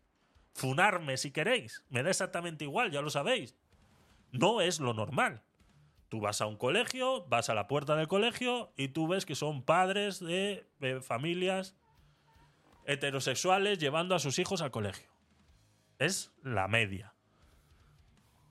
Entonces, a estos niños les ha tenido que surgir esa duda. Y si tú como padre gay te has sentado un día en el sofá con tu pareja, hombre gay, y les has logrado explicar a estos niños por qué no tienen una madre, no eres capaz de explicarle por qué Aitana está haciendo un perreo en el escenario. Una vergüenza, una vergüenza. A ver, os leo, os leo. Eh, muy cierto, dice eh, Durán. Dice, a mí me recuerda a Alice, aquella cantante francesa joven con un estilo similar y todo el mundo estaba tan contento. Es que yo no sé por qué la sociedad a día de hoy está tan encrispada con tantas cosas. Esto, eh, por eso quería, este, este, este TikTok era el que más reflejaba esa crispación, porque digo, o sea, tanto que os quejáis los gays de que estáis atacados y que queréis una libertad y que tal, y, de repente veis a una muchacha haciendo un perreo en el escenario y os ponéis, Dios mío, es que claro, que es que hay una Nancy. Ahí está la Nancy Aitana. ¿Pero qué me estás contando? O sea, ¿qué me estás contando? ¿Qué tendrá que ver una cosa con la otra? Pues igual Madonna en sus tiempos también sacó muñecas y sacaron mierdas de Madonna. Nadie dijo nada. Por eso digo que estamos. Hace 60 años atrás, estas cosas sucedían. ¿Cuántos años tiene Madonna? Madonna era una transgresión en el escenario que la gente. Yo no veía que. uh, muchos decían, uy, qué raro, ¿no? Muchos eh, eh, decían, uy, qué raro, ¿no? También es verdad que no estaba en las redes sociales y no estaba TikTok para que gente como esta saliera y dijera estupideces. Está claro que tampoco, también es verdad, ¿no? No existían esas, esas cosas, ¿no? Entonces, eh, no lo sé. Eh, Durán también nos dice, dice, muy cierto, dice, los máximos responsables de lo que ven los niños hasta cierta edad son los padres. Si restringen aquellos, aquello que no deben ver, no pasa nada. No les dejan de la mano de Dios y luego le echan la culpa al artista o a la peli, exactamente. Eh, Nonin, a ver, tienes toda la razón. Bueno, me, agrada que hayas entrado en razón. no, Nonin, ya sabes que aquí aceptamos todo tipo de opiniones eh, y, ya está, está todo bienvenido, no hay ningún problema. Eh, no quería expresar así, simplemente quería indicar que Aitana es referente para niños, pero tiene todo el derecho a crecer, evolucionar y lo que quiera. Sorry, no, no tienes que pedir perdón, Nonin. O sea, eh, lo dicho. O sea, una cosa que se caracteriza este, este podcast es que aquí aceptamos todo tipo de opiniones. Yo te voy a llevar la contraria cuando te tenga que llevar la contraria y tú me la puedes llevar a mí cuando quieras. ¿eh? Entonces, eh, eh, bienvenido sea. Pero me alegro que hayas entendido el, tema. Ella, o sea, ella no puede ser responsable de lo que suceda a su alrededor. ella está haciendo su música, ella se siente tranquila haciendo su música y ya está. O o sea, yo no puedo ser, o sea, yo no puedo ir por la vida y esto ya lo podemos traspolar a cualquier situación de tu vida diaria. Yo no puedo ir por la vida pensando en que lo que voy a hacer puede herir los sentimientos de alguien. Porque entonces me quedo en casa. Entonces me quedo en casa. Porque esa es la regla que utilizan los progres. No, es que eso no se puede decir porque es que hieres los sentimientos de los heterosexuales, de los homosexuales, de las lesbianas, del colectivo LGTBIQ. No se puede decir, perdona. Yo puedo decir lo que a mí me dé la gana. Si tú te sientes ofendido es tu problema. Lo podemos discutir las veces que quieras. Puedes venir aquí, te sientas aquí a mi lado, tengo ahí otro micrófono y lo discutimos. No tengo ningún problema en discutir contigo cualquier cosa. Pero no me vas a callar. Y eso es lo que pasa, ¿no? Eso, eso pasa mucho en, en con ciertas, con ciertas personas. Eh, yo tengo ciertas personas en mi círculo de amigos con los cuales eh, no puedes hablar porque automáticamente se ofenden, ¿no? Se ponen muy nerviosos, se ofenden. En el momento que dices algo, se ofenden. ¿no? Y empiezan a. Se ponen así todos. Entonces, claro, ¿por qué hacen eso? Es un método de, eh, de defensa, ¿no? Es un método de defensa en el cual se están viendo atacados, no saben cómo contraatacar, porque realmente tienen un pensamiento que no saben cómo ha llegado a ellos. Ellos saben que lo que yo estoy diciendo no les cuadra con lo que alguien les ha metido en la cabecita, pero no saben cómo rebatirlo. Entonces, como no sabes cómo rebatirlo, te das cuenta de que lo que tú tienes en tu cabecita no sabes cómo ha llegado ahí. Y entonces te pones muy nervioso y empiezas a murmurar. Y lo único que consiguen con eso, con esa táctica de defensa, es que nadie les diga nada. Porque dices, no, es que a fulanito no se le puede decir nada porque se pone muy nervioso. Esa es la táctica de defensa. Y es una manera de silenciarte. Es la manera que utilizan de silenciarte. Ofenderse. El momento que alguien se ofende y se pone muy nervioso, es para que tú te calles. Para que tú te sientas diciendo, ay, pobrecito, le he hecho daño. No le voy a decir más nada ya. No pasa nada. Venga. Aceptamos pulpo como animal de compañía. Ven, siéntate conmigo aquí. Ya está, no pasa nada. Le acaricias así la espalda. No pasa nada, tranquilo. Venga, no pasa nada. Esa es la táctica que utilizan. Y esa es la táctica en la que no tenemos que caer. Eh, Pedro nos dice, dice, y a veces no se ve el pelo, el pelo púbico, ya que lo que está de moda es la depilación. Exacta- exactamente. Entonces, exactamente. Así es. Eh, Rubén nos dice, dice, quizás aprovechan cada ocurrencia para dar la impresión de tener la impresión buenista y que la gente vea positiva este tipo de parejas del mismo género. Sí, es, una... A ver, está claro que las... las estas, esta, esta cuenta de Chu Gay Papas en, en TikTok, pues sí, lo que hacen es normalizar esa situación. A mí por esa parte me parece muy bien. Yo no tengo nada en contra de las parejas gays y creo que están muy capaces de poder eh, criar a esos niños siempre y cuando esos niños crean, eh, crezcan dentro de una libertad a decidir si tal. Hay muchas parejas gays que tienen hijos y están a cargo de niños que no están capacitados para tener hijos y que lo único que están haciendo es sexualizando a esos niños, ¿no? Prácticamente les obligan a ser gays. Y eso es lo que yo no estoy de acuerdo, ¿vale? Por eso eh, entiendo que hay que tener un cierto eh, resquemor sobre esas cosas, ¿no? Hay que tener una cierta duda sobre cómo una pareja de gays puede criar a su hijo, ¿vale? Yo no digo que todos hagan exactamente lo mismo. Siempre y cuando, vuelvo y repito, tengan esos niños, eh, como los vemos aquí en este, en este TikTok, pues tengan la libertad de ejercer su, eh, su sexualidad o como lo queramos ver, ¿no? Y ya está. Entonces es eso. Eh, Dice, estás diciendo tal cual es, no es lo normal, pero esa expresión ya se considera homófobo y retrógrado. Exactamente, sí, sí, yo lo sé muy bien. Yo sé, bueno, a mí me han dicho de todo. Eh, me he puesto esta pulserita para, para que le, ardan los ojos a alguno por ahí cuando voy en el tren y en el autobús. Para que a alguno le ardan los ojos, me he puesto esta pulserita. A ver si hay alguno que tiene huevos de decirme algo, ¿sabes? Todavía no ha habido, no ha habido quien. Pero bueno, ahí voy provocando, voy provocando. Soy un provocador. Dice Durán, dice, esto es como el juego del cazador cazado, mártires y víctimas, eh, normalidad cero. Así es, así es. Eh, Bea, bienvenida. Eh, bueno, yo no estoy de acuerdo en que dos hombres tengan hijos. Perfecto, sin homofobia ni nada, solo opinión. Perfecto, Bea, así es. Eh, me parece muy válida tu, eh, tu opinión. Eh, Bea, yo eh, puedo estar de acuerdo, aunque no me guste, lo respeto. Lo que no quiero es pagar, eh, es pagar por ello encima.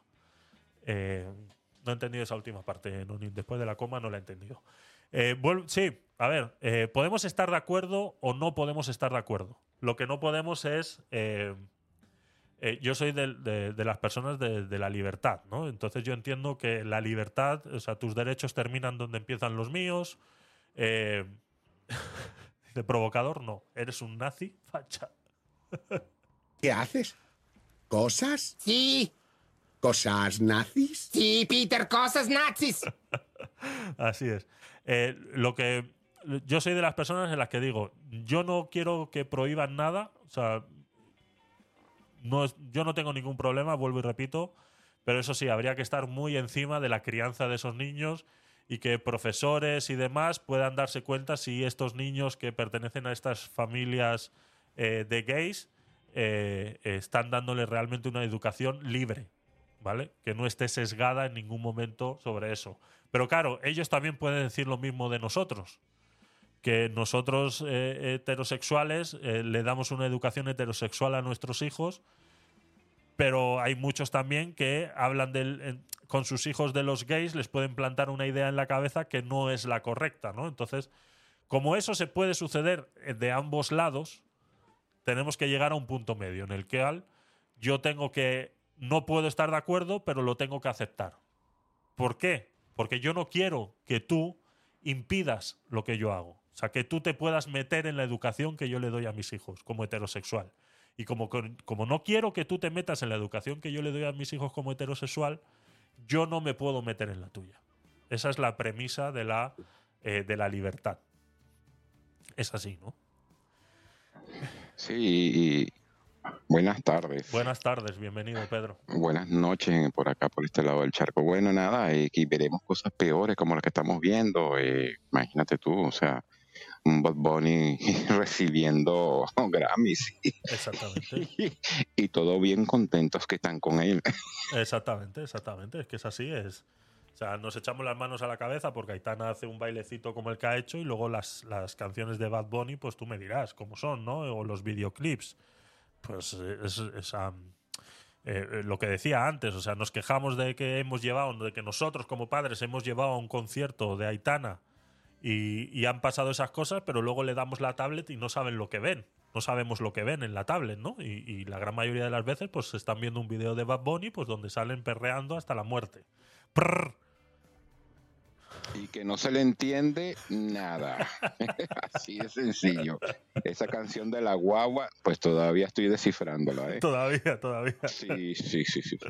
Así es. Y bueno, que voz tienen tan buena que le premian con un Grammy, pero bueno, nada, el mundo está al revés. Pero bueno, de eso no se habla ni se critica, ¿eh? Exactamente, exactamente. A ver, eh, seguía diciendo por aquí Durán, dice, vea, en cierto modo no pueden, o solo eh, Schwarzenegger y Danny DeVito. bueno, yo soy de opinión liberal, pero es respetable. Schwarzenegger y Danny DeVito. Qué peliculón, ¿eh? Qué peliculón, Dios mío. Eh, solo imagina el bullying que les harán en el colegio por tener parejas del mismo género. Sí, exactamente, todo eso sucede. Todo eso sucede. Eh, pero bueno, cada quien tiene derecho a ser feliz y es un tema delicado. Es, es ahí, ahí exactamente. Por eso eh, los únicos que deberían hacer algo es, eh, como hemos hablado muchas veces, que los colegios tienen que retornar de alguna manera los psicólogos. Eh, de alguna manera tiene que haber una supervisión por psicólogos en los colegios, en los cuales cada X tiempo todos los niños pasen por el psicólogo para poder detectar este tipo de conductas que pueden estar sufriendo en su casa y que de otra manera no se pudieran conocer. Yo creo que eso lo tenemos que normalizar. Yo me acuerdo cuando era pequeño en Vitoria eh, teníamos un psicólogo en el colegio. Yo no sé por qué se ha dejado de hacer eso y era un colegio público al que yo iba, no iban a colegios privados ni nada por el estilo. Y, y había un, un psicólogo y, y yo no sé si íbamos o una vez al año, incluso hasta dos. O incluso muchas veces, yo he ido hasta dos y tres veces porque dicen, pues mm, a mí me hacían bullying de pequeño y, y todo lo demás, ¿no? Y yo recuerdo de haber ido al psicólogo y que los profesores te mandaran al psicólogo porque encontraban algún tipo de conducta o algún tipo de cosa que fuera necesario ir al psicólogo, ¿no? Y había una, un- una oficina donde estabas con el psicólogo y ya está. Entonces, yo no sé por qué eso se ha dejado de hacer. Entonces, yo reivindico que tiene que haber un psicólogo en cada escuela y que eh, tienen que ser los profesionales los que detecten de alguna manera ese tipo de educación que puede estar recibiendo en sus casas. Que ninguno eh, seamos los que eh, nos tengamos que meter en eso porque yo no quiero que se quieran meter en la mía. Eh, Partiendo de ahí. Eh, a ver, seguimos. y luego todo el mundo sigue a Bonnie en los nuevos canales de WhatsApp. Joder, con lo de los canales de WhatsApp, ¿eh? de verdad, qué locura, Durán. Qué locura.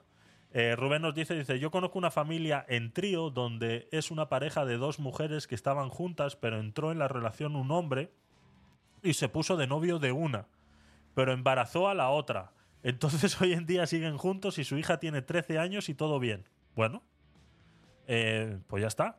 Lo importante aquí es la niña. Que esa niña de 13 años haya crecido libre de decidir. Válgame señor. Válgame señor. Bienvenido, Antonio. Válgame señor. Así es, así es. Eh, lo importante aquí es la niña. A mí el trío, que si uno embarazó al otro, que si no sé qué. eh, lo importante es la niña. Que si tiene 13 años, que realmente esté cómoda y que eh, no haya sufrido ningún tipo de, de, cuestión, ¿no? Entonces, eso, es, eso es lo importante. Bueno, pues este es el, el, tema polémico que ha sucedido con, con Aitana en estos días. Y bueno, pues poco más, poco más. Venga, seguimos.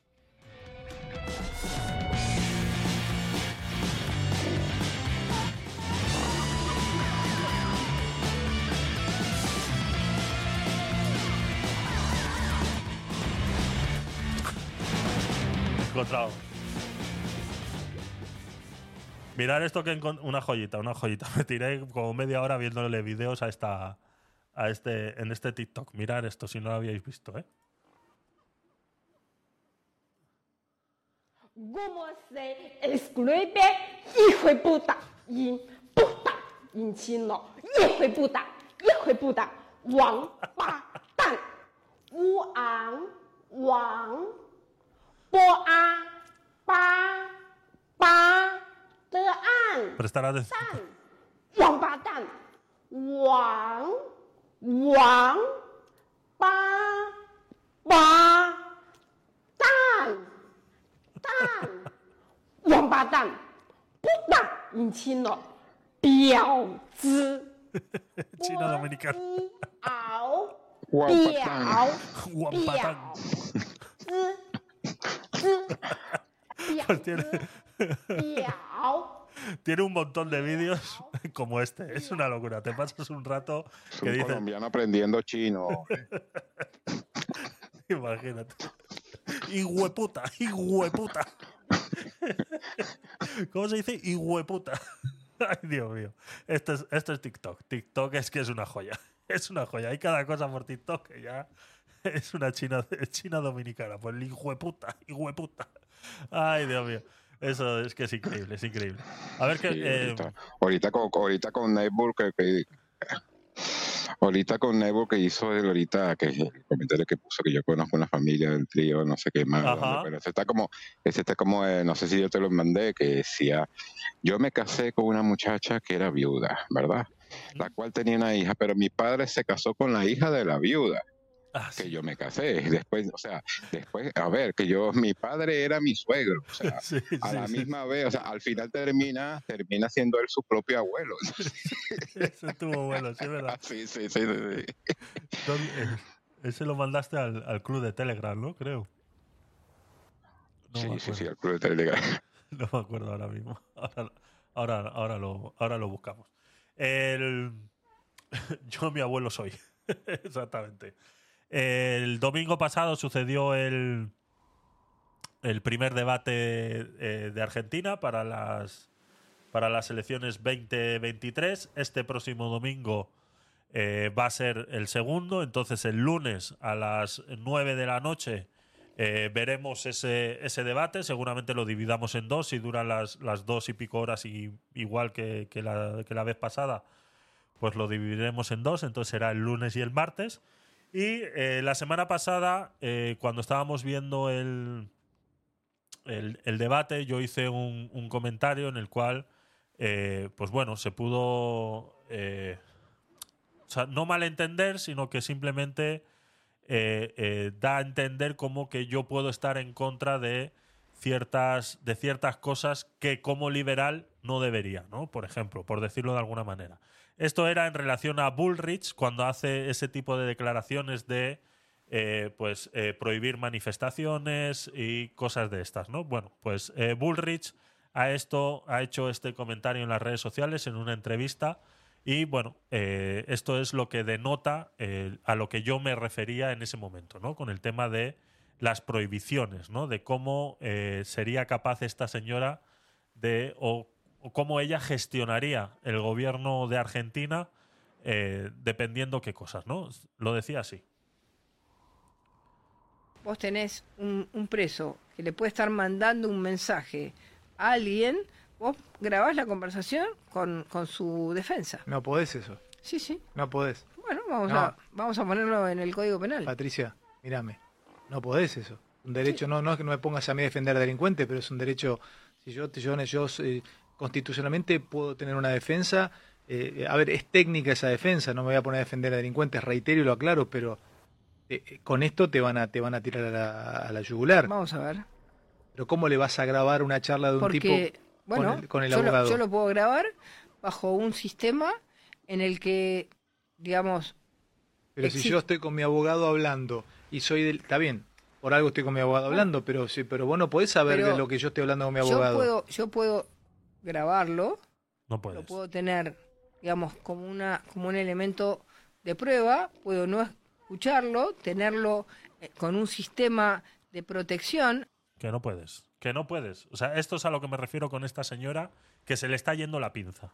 O sea, esto y las torturas hay una línea muy fina. O sea, eh, eh, es, es a lo que me refiero cuando yo ataco a esta señora cuando constantemente está diciendo es que claro, las manifestaciones habría que acabar con ellas porque va en contra de la libertad de la otra persona que no puede llegar a su trabajo. Eso es una minucia con lo que acaba de decir. ¿Vale? Es una minucia con esto que acaba de decir. Escuchémoslo otra vez, por favor, porque quiero que quede bien grabadito en vuestro cerebro cuando el lunes volvamos a ver ese debate argentino. Que quede bien grabado en vuestro cerebrito cómo piensa esta señora. Vos tenés un, un preso que le puede estar mandando un mensaje a alguien, vos grabás la conversación con, con su defensa. No podés eso. Sí, sí. No podés. Bueno, vamos, No. a, vamos a ponerlo en el Código Penal. Patricia, mírame. No podés eso. Un derecho, no, no es que no me pongas a mí a defender a delincuentes, pero es un derecho. Si yo, yo, yo eh, constitucionalmente puedo tener una defensa. eh, a ver, es técnica esa defensa, no me voy a poner a defender a delincuentes, reitero y lo aclaro, pero eh, eh, con esto te van a te van a tirar a la, a la yugular. Vamos a ver. Pero ¿cómo Vamos le a vas a, grabar una charla de Vamos a ver. Como diciendo, a ver si tienen huevos. Como diciendo, yo voy a hacer lo que a mí me dé la gana. Vamos a ver. un Porque, tipo bueno, con el, con el yo, lo, yo lo puedo grabar bajo un sistema en el que, digamos, Pero si yo estoy con mi abogado hablando y soy del... Está bien, por algo estoy con mi abogado hablando, pero sí, pero vos no podés saber Pero de lo que yo estoy hablando con mi yo abogado. puedo, yo puedo grabarlo, lo puedo tener, digamos, como una, como un elemento de prueba, puedo no Un elemento de prueba. tenerlo- Como un elemento de prueba. Se está hablando de grabar las conversaciones que tienen los presos con su abogado para utilizarlo en su contra. ¿De acuerdo? O sea, estamos hablando de vulnerar el derecho a la privacidad con tu abogado. Por eso digo que de aquí a las torturas hay un paso muy pequeñito. O sea, eh, lo que esta señora está proponiendo o está diciendo así a la ligera, o sea, sin ni siquiera pensarlo, porque en el momento, o sea, te das cuenta cómo trastabillea cuando le está diciendo, o sea, no me hagas defender a los delincuentes, pero esto no se puede hacer. Ya veremos.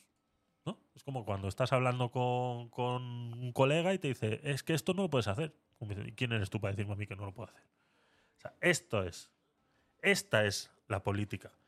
pinchar teléfonos descaradamente. Sí, sí, exactamente. O sea, ya no solo pinchar teléfonos, o sea, eh, eh, eh, directamente, o sea, grabar conversaciones, o sea, que no, que no, que esto no, no, puedes, no puede suceder, no puede suceder. Y menos con tu abogado. Si el teléfono, pudiéramos poner otro ejemplo, ¿no? Pero es que ella ha mencionado con su abogado. Igual ella se ha equivocado en lo que estaba diciendo. Pero es que a mí me da igual ya si se ha equivocado, porque lo ha dicho. ¿Vale? El- si el teléfono está de manera ilegal dentro de la cárcel, que bueno, que existen otros montones de tecnologías como inhibidores para que no funcionen esos teléfonos dentro de la cárcel y no puedan comunicarse con el exterior y todo lo demás. Bueno, pues su- supongamos que estamos en una cárcel donde no existe esa tecnología y hay teléfonos dentro de la cárcel y que, bueno, o de repente eh, eh, saben que esa cabecilla de narcotráfico, lo que sea, que está dentro de la cárcel, está controlando esa célula de narcotráfico o lo que sea a través de la cárcel y que saben que tiene un teléfono y que se pone en comunicación con sus secuaces fuera de la cárcel para que sigan funcionando y quieren hacer una investigación para poder detectar quiénes son esos y todo lo demás y pinchan ese teléfono, eso es otra cosa. Eso es otra cosa. Pero que esa persona tenga una entrevista con su abogado y le grabes la conversación, eso ya está vulnerando un derecho básico. Un derecho básico. O sea, eso es un derecho básico que no se puede. O sea, que, que ni para mi peor enemigo lo quisiera. Ni para mi peor enemigo lo quisiera. Porque vuelvo y repito. Es que estamos hablando de un delincuente. Que, que sí, que hoy el delincuente es el que está en la cárcel. Pero que mañana el delincuente puede ser el que está fuera de la cárcel. Sea, que puede ser tú mañana el delincuente. O sea, mañana la vara de medir de delincuencia está aquí. O sea, ahora está aquí. O sea, que para ser delincuente tú tienes que hacer ciertas cosas para llegar hasta aquí y de aquí para arriba eres delincuente. Pero si yo ahora yo bajo aquí, pasamos a ser todos delincuentes y a todos ya nos pueden grabar. ¿No? Es como lo de la ley de amnistía que vamos a hacer aquí en España, tres cuartas partes de lo mismo. O la ley de, eh, de la democracia esa, ¿no? Tres cuartas partes de lo mismo. Es bajar el listón para que cosas que eran delito ya no lo son y ya está, solucionado. Pues así mismo lo pueden hacer al revés. Entonces, eh, no se puede permitir. No se puede permitir. No se puede. Acaba de devastar la ley de privacidad con ese comentario. Exactamente. Exactamente. O sea, son cosas que no se pueden permitir. Y este es eh, del pie del que cogea esta señora. Este es del pie del que cogea a esta señora. Entonces, cuando hace esos comentarios de. Es que las manifestaciones, los piquetes, ¿no? Que era. mm, eh, uno de vosotros que estabais aquí ese día, ¿no? Es que los piquetes, es que cuidado Javier, que el tema de los piquetes es muy delicado. Sí, sí, sí, el tema de los piquetes estamos de acuerdo que es muy delicado. Que está impidiendo que una persona que quiere ir a trabajar vaya. Pero no, no los podemos prohibir. O sea, puedes llevar antidisturbios, intentar disolverlos, intentar lo que quieras, pero no los puedes prohibir. Porque en el momento que prohíbas la libertad de expresión y la libertad de, de manifestación de las personas, ya no solamente estás prohibiendo a los que hacen piquetes y prohíben que otro vaya a manifestarse eh, eh, o, o que otro vaya a trabajar. O sea, no solamente estás impidiendo que otro vaya a trabajar, sino que ya no vas a poder ni siquiera manifestarte. Ni, o sea, por eso. O sea, es- no podemos entrar en esa. Es lo mismo que hablábamos antes con lo de Aitana. No podemos ceder ante eso. Porque en el momento que cedas ante eso, estás vendido. No podemos ceder ante eso. O sea, tenemos que tener las ideas muy claras cuando eh, eh, defendemos nuestros derechos. Los tenemos que tener muy claros. Aunque a veces nos cueste decir, es que estamos defendiendo a un delincuente, ¿no? Como acaba de hacer aquí eh, el, el periodista de Neura, ¿no? Es así. Dice, no me hagas defender a los delincuentes, pero es que no puedes. Aquí lo dice. No podés eso. Un derecho, no, no es que no me pongas a mí a defender a delincuente, pero es un derecho, si yo, yo, yo eh, constitucionalmente puedo tener una defensa. Exactamente. eh, a ver, es técnica esa defensa, no me voy a poner a defender a delincuentes, reitero y lo aclaro, pero eh, con esto te van a, te van a tirar a la, a la yugular. Vamos a ver. Así ¿Cómo le vas a grabar una charla de un Porque, tipo bueno, con el, con el yo, lo, abogado? yo lo puedo grabar bajo un sistema en el que, digamos, Pero si yo estoy con mi En el que digamos, bajo un sistema en el que digamos, ¿qué sistema? ¿Qué sistema? En el que digamos qué. ¿Qué hay que decir en ese sistema para que esto pase? O sea, ¿eh, ¿qué hay que decir? En el que digamos qué. Nada, o sea, esta, muchacha, esta hablando, señora y está del- está bien. Por algo desvariando. abogado hablando, pero sí, pero vos no podés saber Pero de lo que yo estoy hablando con mi Yo abogado. puedo, yo puedo grabarlo, lo puedo tener, digamos, como una, como un elemento de prueba, puedo no escucharlo, tenerlo con un sistema de protección.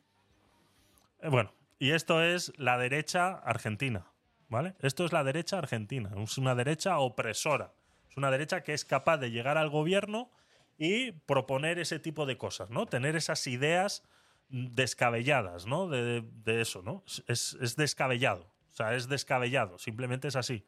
Y no estamos defendiendo delincuentes. Y, ya sabéis que yo he hecho muchas opiniones con lo de Bukele y todo lo que ha hecho Bukele y cómo le han caído encima con los derechos humanos, etcétera, etcétera, etcétera, etcétera. Cuando hay que hacer las cosas, hay que hacerlas. Pero lo que no se puede es eh, vulnerar esa libertad de esa manera en la que esta señora lo quiere hacer, ¿no? Que la propia conversación que tú puedas tener con tu abogado, no, o sea, no puede ser. ¿Sí o no, Pedro? ¿O no, Pedro? Eh, de hecho, mm, no sé si sabías, eh, Ajá, estuve viendo las últimas noticias de, de Macri ajá. y Macri, eh, de hecho, eh, hasta el propio jefe de campaña de ella, que es el antiguo, el anterior presidente Macri, ¿verdad? Es el tutor de ella, que de hecho en el debate quedó muy mal porque ni siquiera se llevó, ni se caletrió, ni se, ni se, ni se leyó el plan de gobierno que, que fue redactado por Macri, ¿no? Que es derecha Sí.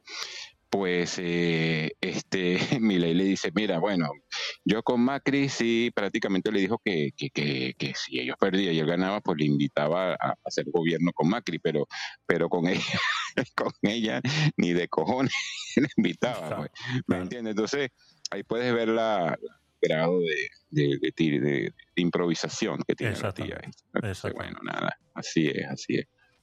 Eso es, es una, es una lástima, la verdad. Entonces, para que el próximo debate que vamos a ver el lunes a las 9 de la noche aquí en este canal, eh, tengáis en cuenta esto para que, pues eso, para que cuando reaccionemos sea así.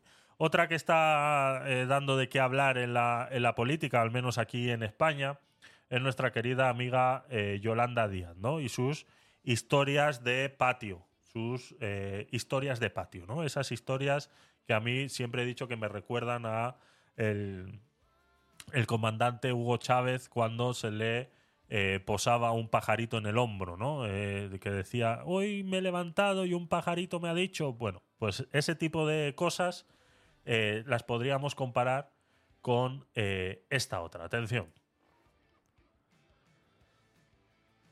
Me ha ayudado mi padre para esa conversación porque es una persona que está fuera de nuestro país. Y empatizar con las personas que están fuera de nuestro país o las personas que han sufrido cárcel es importante. Digo esto porque hay sufrimientos. Pero fíjese, yo llevo a mi hija casi todos los días al colegio. Y las madres y los padres, es un colegio público en Madrid, me dan las gracias. Porque saben lo que estoy haciendo. Por la foto de Puigdemont. Sí, sí. Se monta unas películas esta en la cabeza. ¿Os acordáis que también fue un día y fue al supermercado y se cruzó con una señora y le dijo, "Se- eh, estoy muy angustiada con, con- la pensión, ¿no? Pero muchas gracias a ti que estamos cobrando más. Pues esa, se monta unas películas esta señora en la cabeza. Escuchadlo de nuevo, es que no, no tiene desperdicio. No tiene desperdicio como es capaz de poner a su padre y a su hija en boca de todo el mundo. Yo no sé su hija cómo vivirá esta, esta situación, pero me imagino que en el colegio o en la universidad donde vaya, no sé, eh, eh, eh, alguien le tendrá que decir algo. Dice, Oye, ¿es verdad eso que ha contado tu madre de que un día... ¿no? Me ha ayudado mi padre para esa conversación porque es una persona que está fuera de nuestro país. Y empatizar con las personas que están fuera de nuestro país o las personas que han sufrido cárcel es importante. Es importante Digo esto empatizar. porque hay sufrimientos. Pero fíjese, yo llevo a mi hija casi todos los días al colegio. Y las madres y los padres, es un colegio público en Madrid, me dan las gracias. Porque saben lo que estoy haciendo. Por la foto de Puigdemont. Sí, sí. O sea, en Madrid. Sí, yo no sé, yo, yo no sé si es verdad que la tía se la fuma con perejil y, y orégano verde, no sé, pero como que está muy alineado el porro que se echa, yo no sé, pero la verdad es cada vez que hable, pues como que queda mejor cada día, ¿no? Exactamente. Esta es la misma que eh, hacía estas declaraciones. Mediterráneo. Yo- Son gentes del Mediterráneo. Yo soy gallega. Me di cuenta, cuando mi hija fue a Madrid, que cuando le hablaba a sus compañeras del horizonte, sus compañeras no sabían bien de qué le hablaba. Ustedes tienen el Mediterráneo, levantan la mirada y ven el horizonte. Mirar al horizonte es clave para poder cambiar la vida de la gente. Sí. Gentes del El horizonte, ¿no? No tenemos Sí. horizonte en Madrid. Y si van para Finisterre, la tierra es plana, ¿eh? Mosca, cuidado. esta, esta es la Yoli, esta es la Yoli. A ver, os leo. Eh, eh, Librada, muy interesante, muy bienvenida tú también. Gracias por pasarte. Eh, eh, Durán nos dice, Luis, sé fuerte, dijo Rajoy una vez. Exactamente. Mundo medallitas. Eh, también te digo, dice, al pan pan y al vino vino, nos dice Antonio. Dice, Rubén, enfatizo mucho en que es una institución pública. Enfatizó mucho que es una institución pública, exactamente. Eh, buenas noches, eh, bienvenido. Es el alcalde el que quiere que sean los vecinos el alcalde. Así es, así es. Es una y otra vez. Esta es la de los cohetes que los que, que tanto Jeff Bezos como Bill Gates y, y Elon Musk están haciendo un cohete para, para, Oye, para escapar oye, del eh, planeta. Hay que tener cuidado porque como llega, llega, no vaya a ser que haya la, la catedral de Santiago y al botofumeiro le ponga hierba, ¿eh? Hostia, imagínate. Sí, sí, sí. Imagínate, imagínate. Eh, otra cosita que tenía por aquí eh, guardada y, y- y es este, este tuit en el que decía que el gobierno italiano, liderado por Giorgia Meloni, ha decretado un nuevo bloqueo de 20 días a la nave Open Arms, después de que desembarcara a 176 personas. ¿eh? a 176 personas en Carrara. Además, las autoridades italianas han impuesto a la nave una multa de 10.000 euros. Dice la ONG española Open Arms ha denunciado que el gobierno italiano sigue hostigando a los barcos humanitarios, investigando, multando y deteniendo a quienes salvan vidas, mientras financia con millones de dinero público a quienes encarcelan, torturan y chantajean a personas vulnerables. Esta gente de Open Arms están diciendo esta cantidad de barbaridades. Eh, no nos damos cuenta que esto que va camuflado de operación humanitaria, lo único que es es un tráfico de personas en toda regla, ¿vale? Eh, seguramente esta gente no cobre nada de esas operaciones que se hacen de, de tráfico de personas, pero son cómplices de que ese tráfico de personas a día de hoy siga sucediendo, ¿de acuerdo? Recordemos que toda esa gente que se monta en esos cayucos, como decían en los medios de comunicación en estos días, ¿no? Un par de cayucos han llegado a las Islas Canarias. Eh, cayucos, eh, yo creo que la gente no sabe lo que realmente es un cayuco, ¿no? Yo decía, decía a la gente que estaba conmigo viendo las noticias en ese momento, decía, digo, es más racista llamarle a eso cayuco que un barco lleno de negros. Sí, no, pero nadie de ellos, a ver, que, que causa risa, ¿no? Porque ninguno de ellos se lleva a uno de ellos para su casa, ¿no? Y- Exactamente. no, ¿por qué no se lo distribuyen ahí? Le dan comida y techo, alojamiento, bueno, que, que- Exactamente. pero si hablan, ponen, ponen en los demás palabras que, pero bueno, Exactamente. sigamos. Se supone que este barco, al formar parte de una ONG, pudiera entrar en aguas eh, eh, en los cuales, como decimos, pudiera eh, hacer este mismo trabajo, pero del otro lado, ¿no? Que saquen a esa gente del agua y la lleven para el otro lado. Lo pudieran hacer, porque se supone que es una ONG, ¿no? Entonces, pero no, prefieren traerlos para este lado. Por eso digo que son cómplices de todo este tráfico de personas, el cual están, eh, están siendo pues parte de ello, ¿no?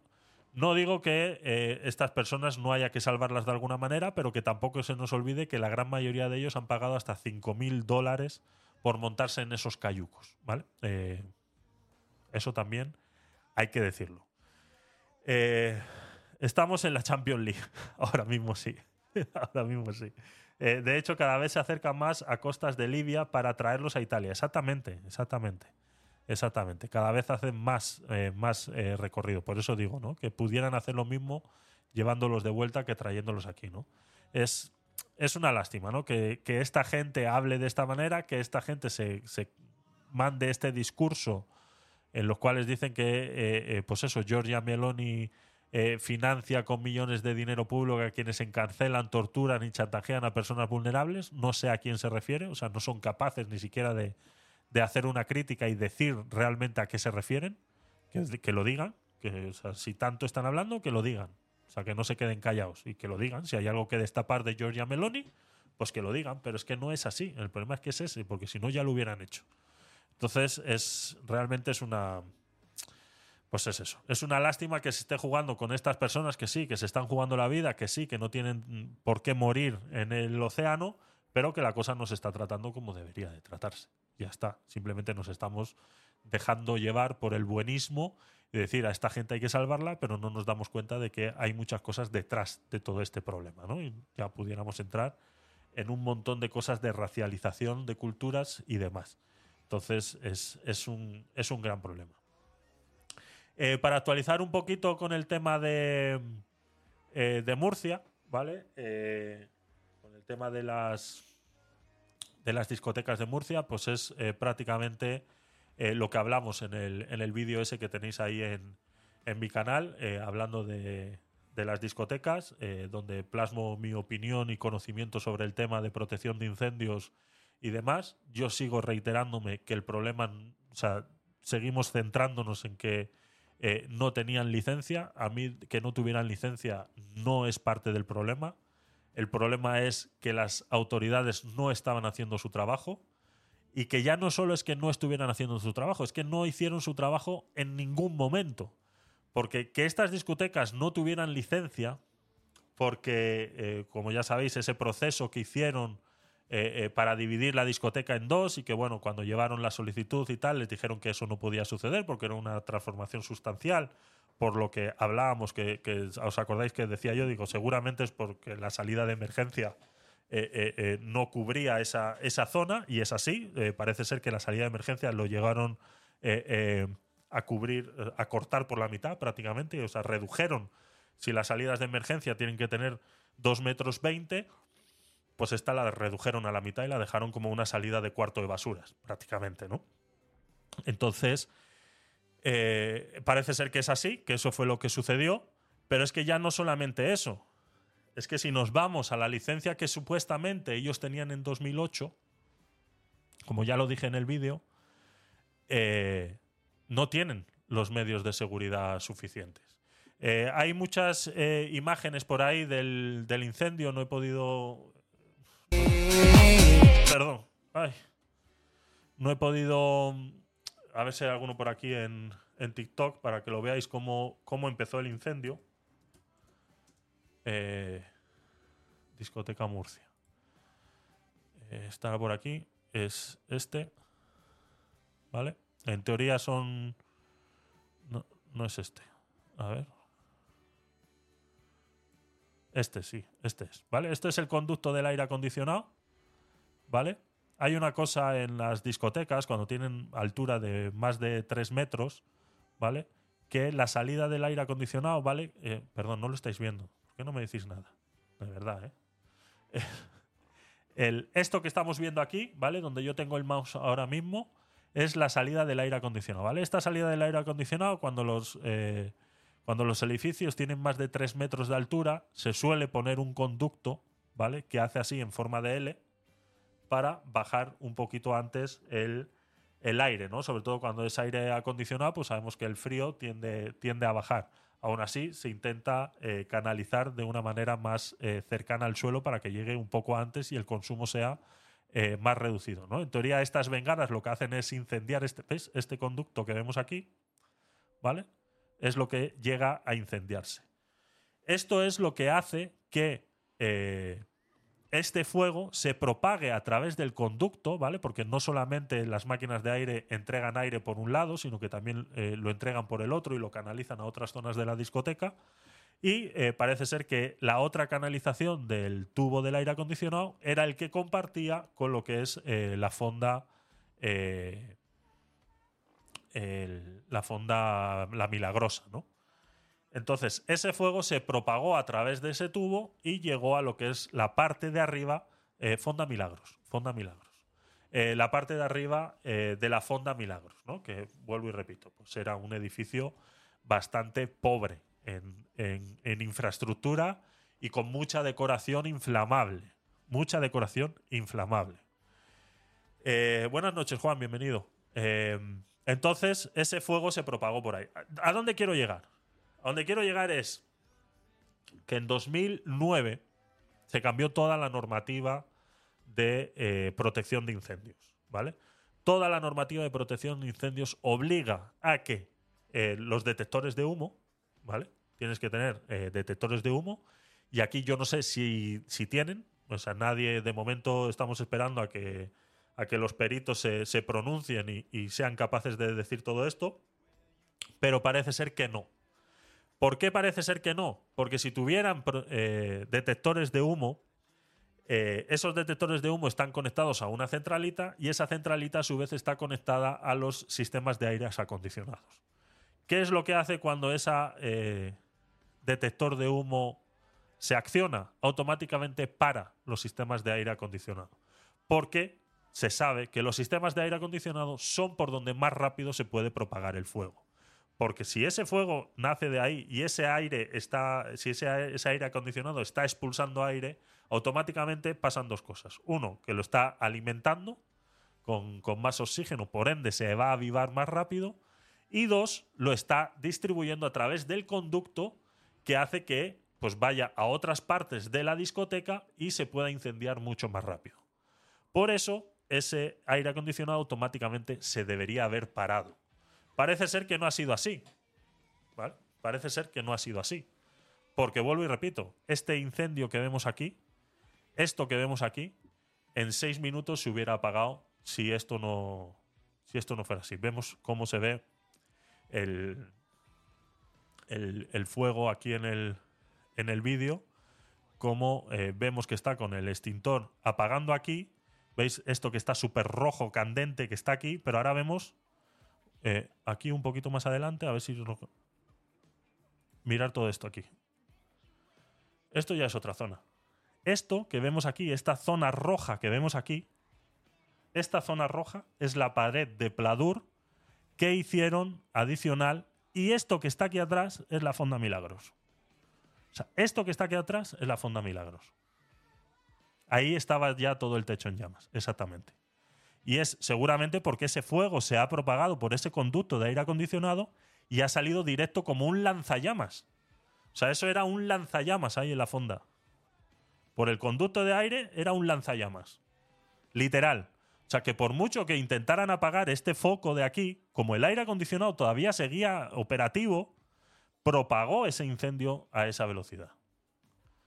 Por eso que eh, los testigos dicen que este incendio donde se ve este señor que grabó este vídeo de- del extintor era a las 5 y 57 de la mañana. La gente estaba afuera a las 6 y 7 de la madrugada y eh, la discoteca estaba prácticamente calcinada ya. O sea que en menos de 10 minutos ya eso estaba que, pues eso, que era un puesto de castañas. O sea, una, una- una locura de rapidísimo que se propagó eso. Y una de las causas fue esa, que el aire acondicionado funcionó como lanzallamas por, por toda la fonda. Y luego toda la decoración que había en la fonda. Hay un montón de imágenes en internet de toda la decoración, de madera colgando, de, de cosas así de plástico. Eso, eh, eso no está permitido en sitios como eso, ¿no? Lo vivimos aquí en Madrid con esas decoraciones que están muy de moda ahora, de jardines verticales, que, son todos de plástico, que es, en teoría, deberían ser ignífugos, pero no es que son ignífugos, ¿vale? Porque esa, esa y la fonda ni existe administrativamente, exactamente.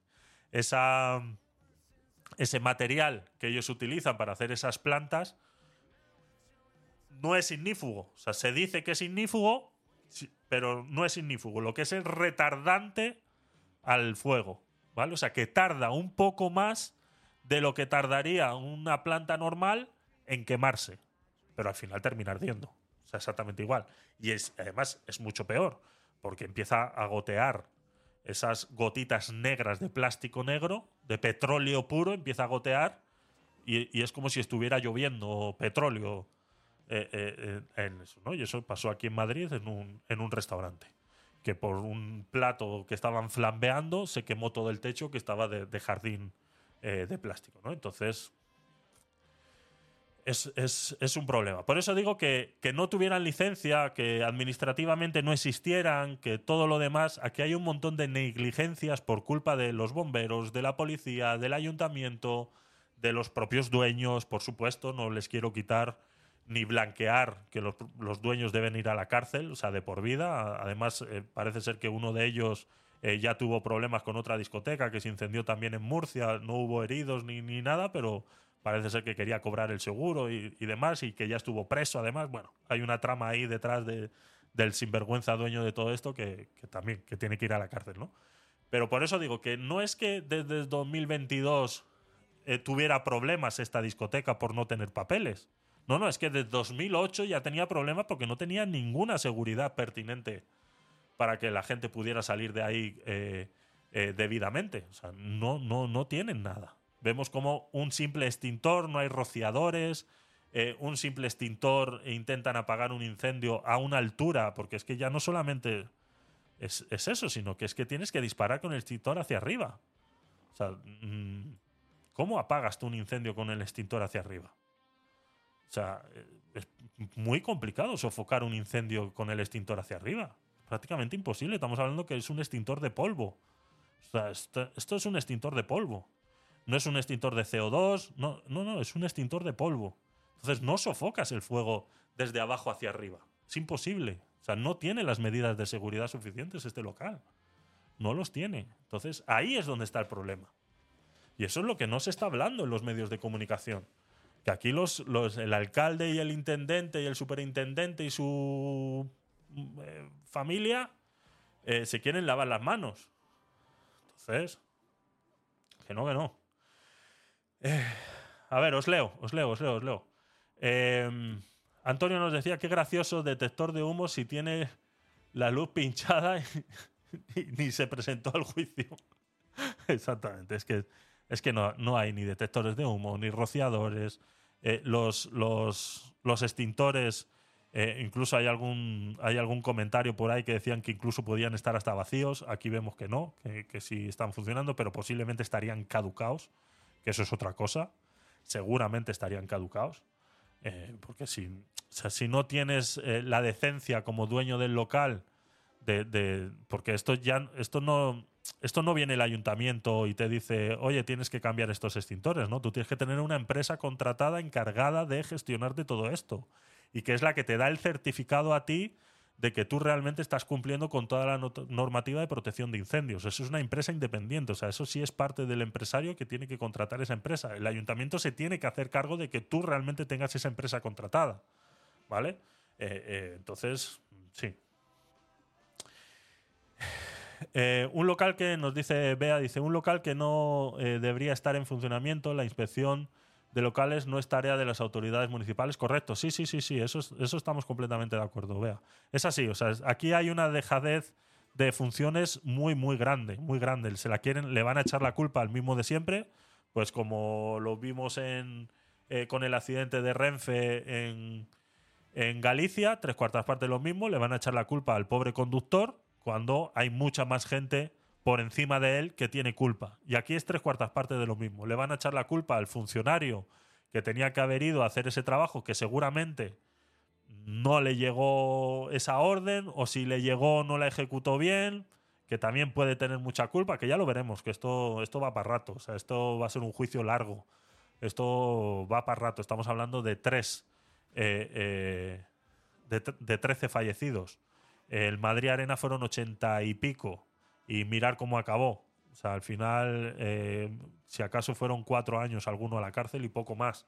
Entonces, esto ya está empezando a cansar mucho a la gente y aquí va a haber, va a haber cola, va a haber cola para esto. Eh, la fonda ni existe administrativamente, es todo el Teatre SL, correcto. Sí, según la licencia de 2008, exactamente, era todo el Teatre. Eh, yo soy de Murcia y Teatre es muy conocida. Yo habré estado allí unas 20 veces y la conozco bien.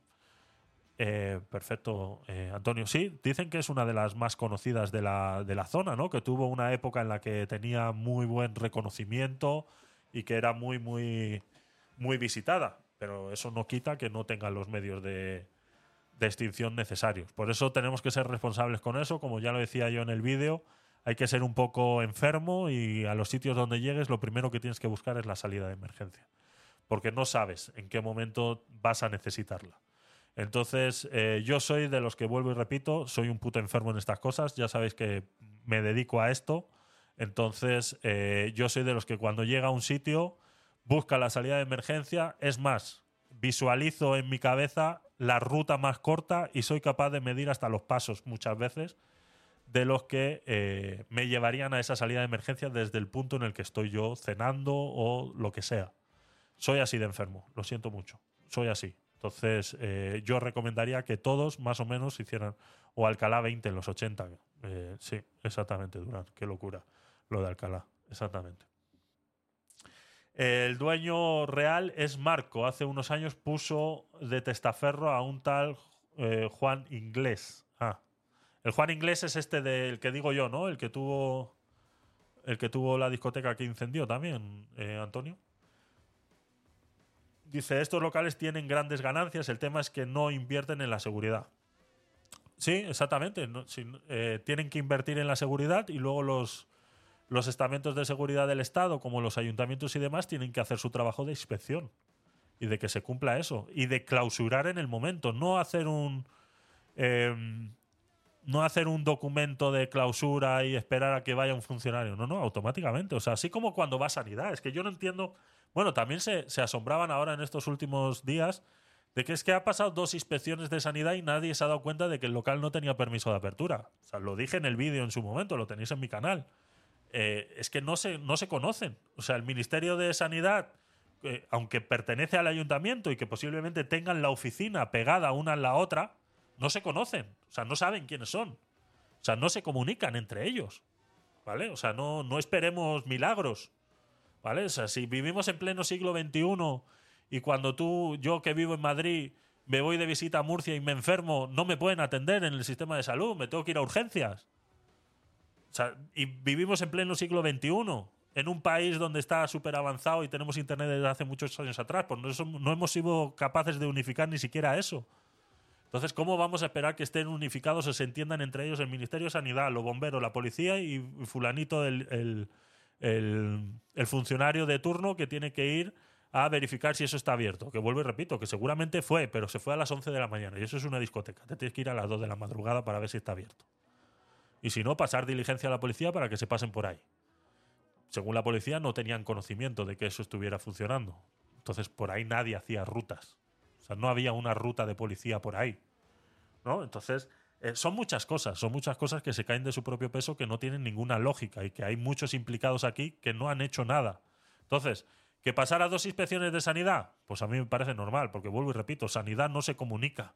No sabe, o sea, cuando va a hacerte una inspección no te pregunta, a ver, ¿y la, y la licencia? No.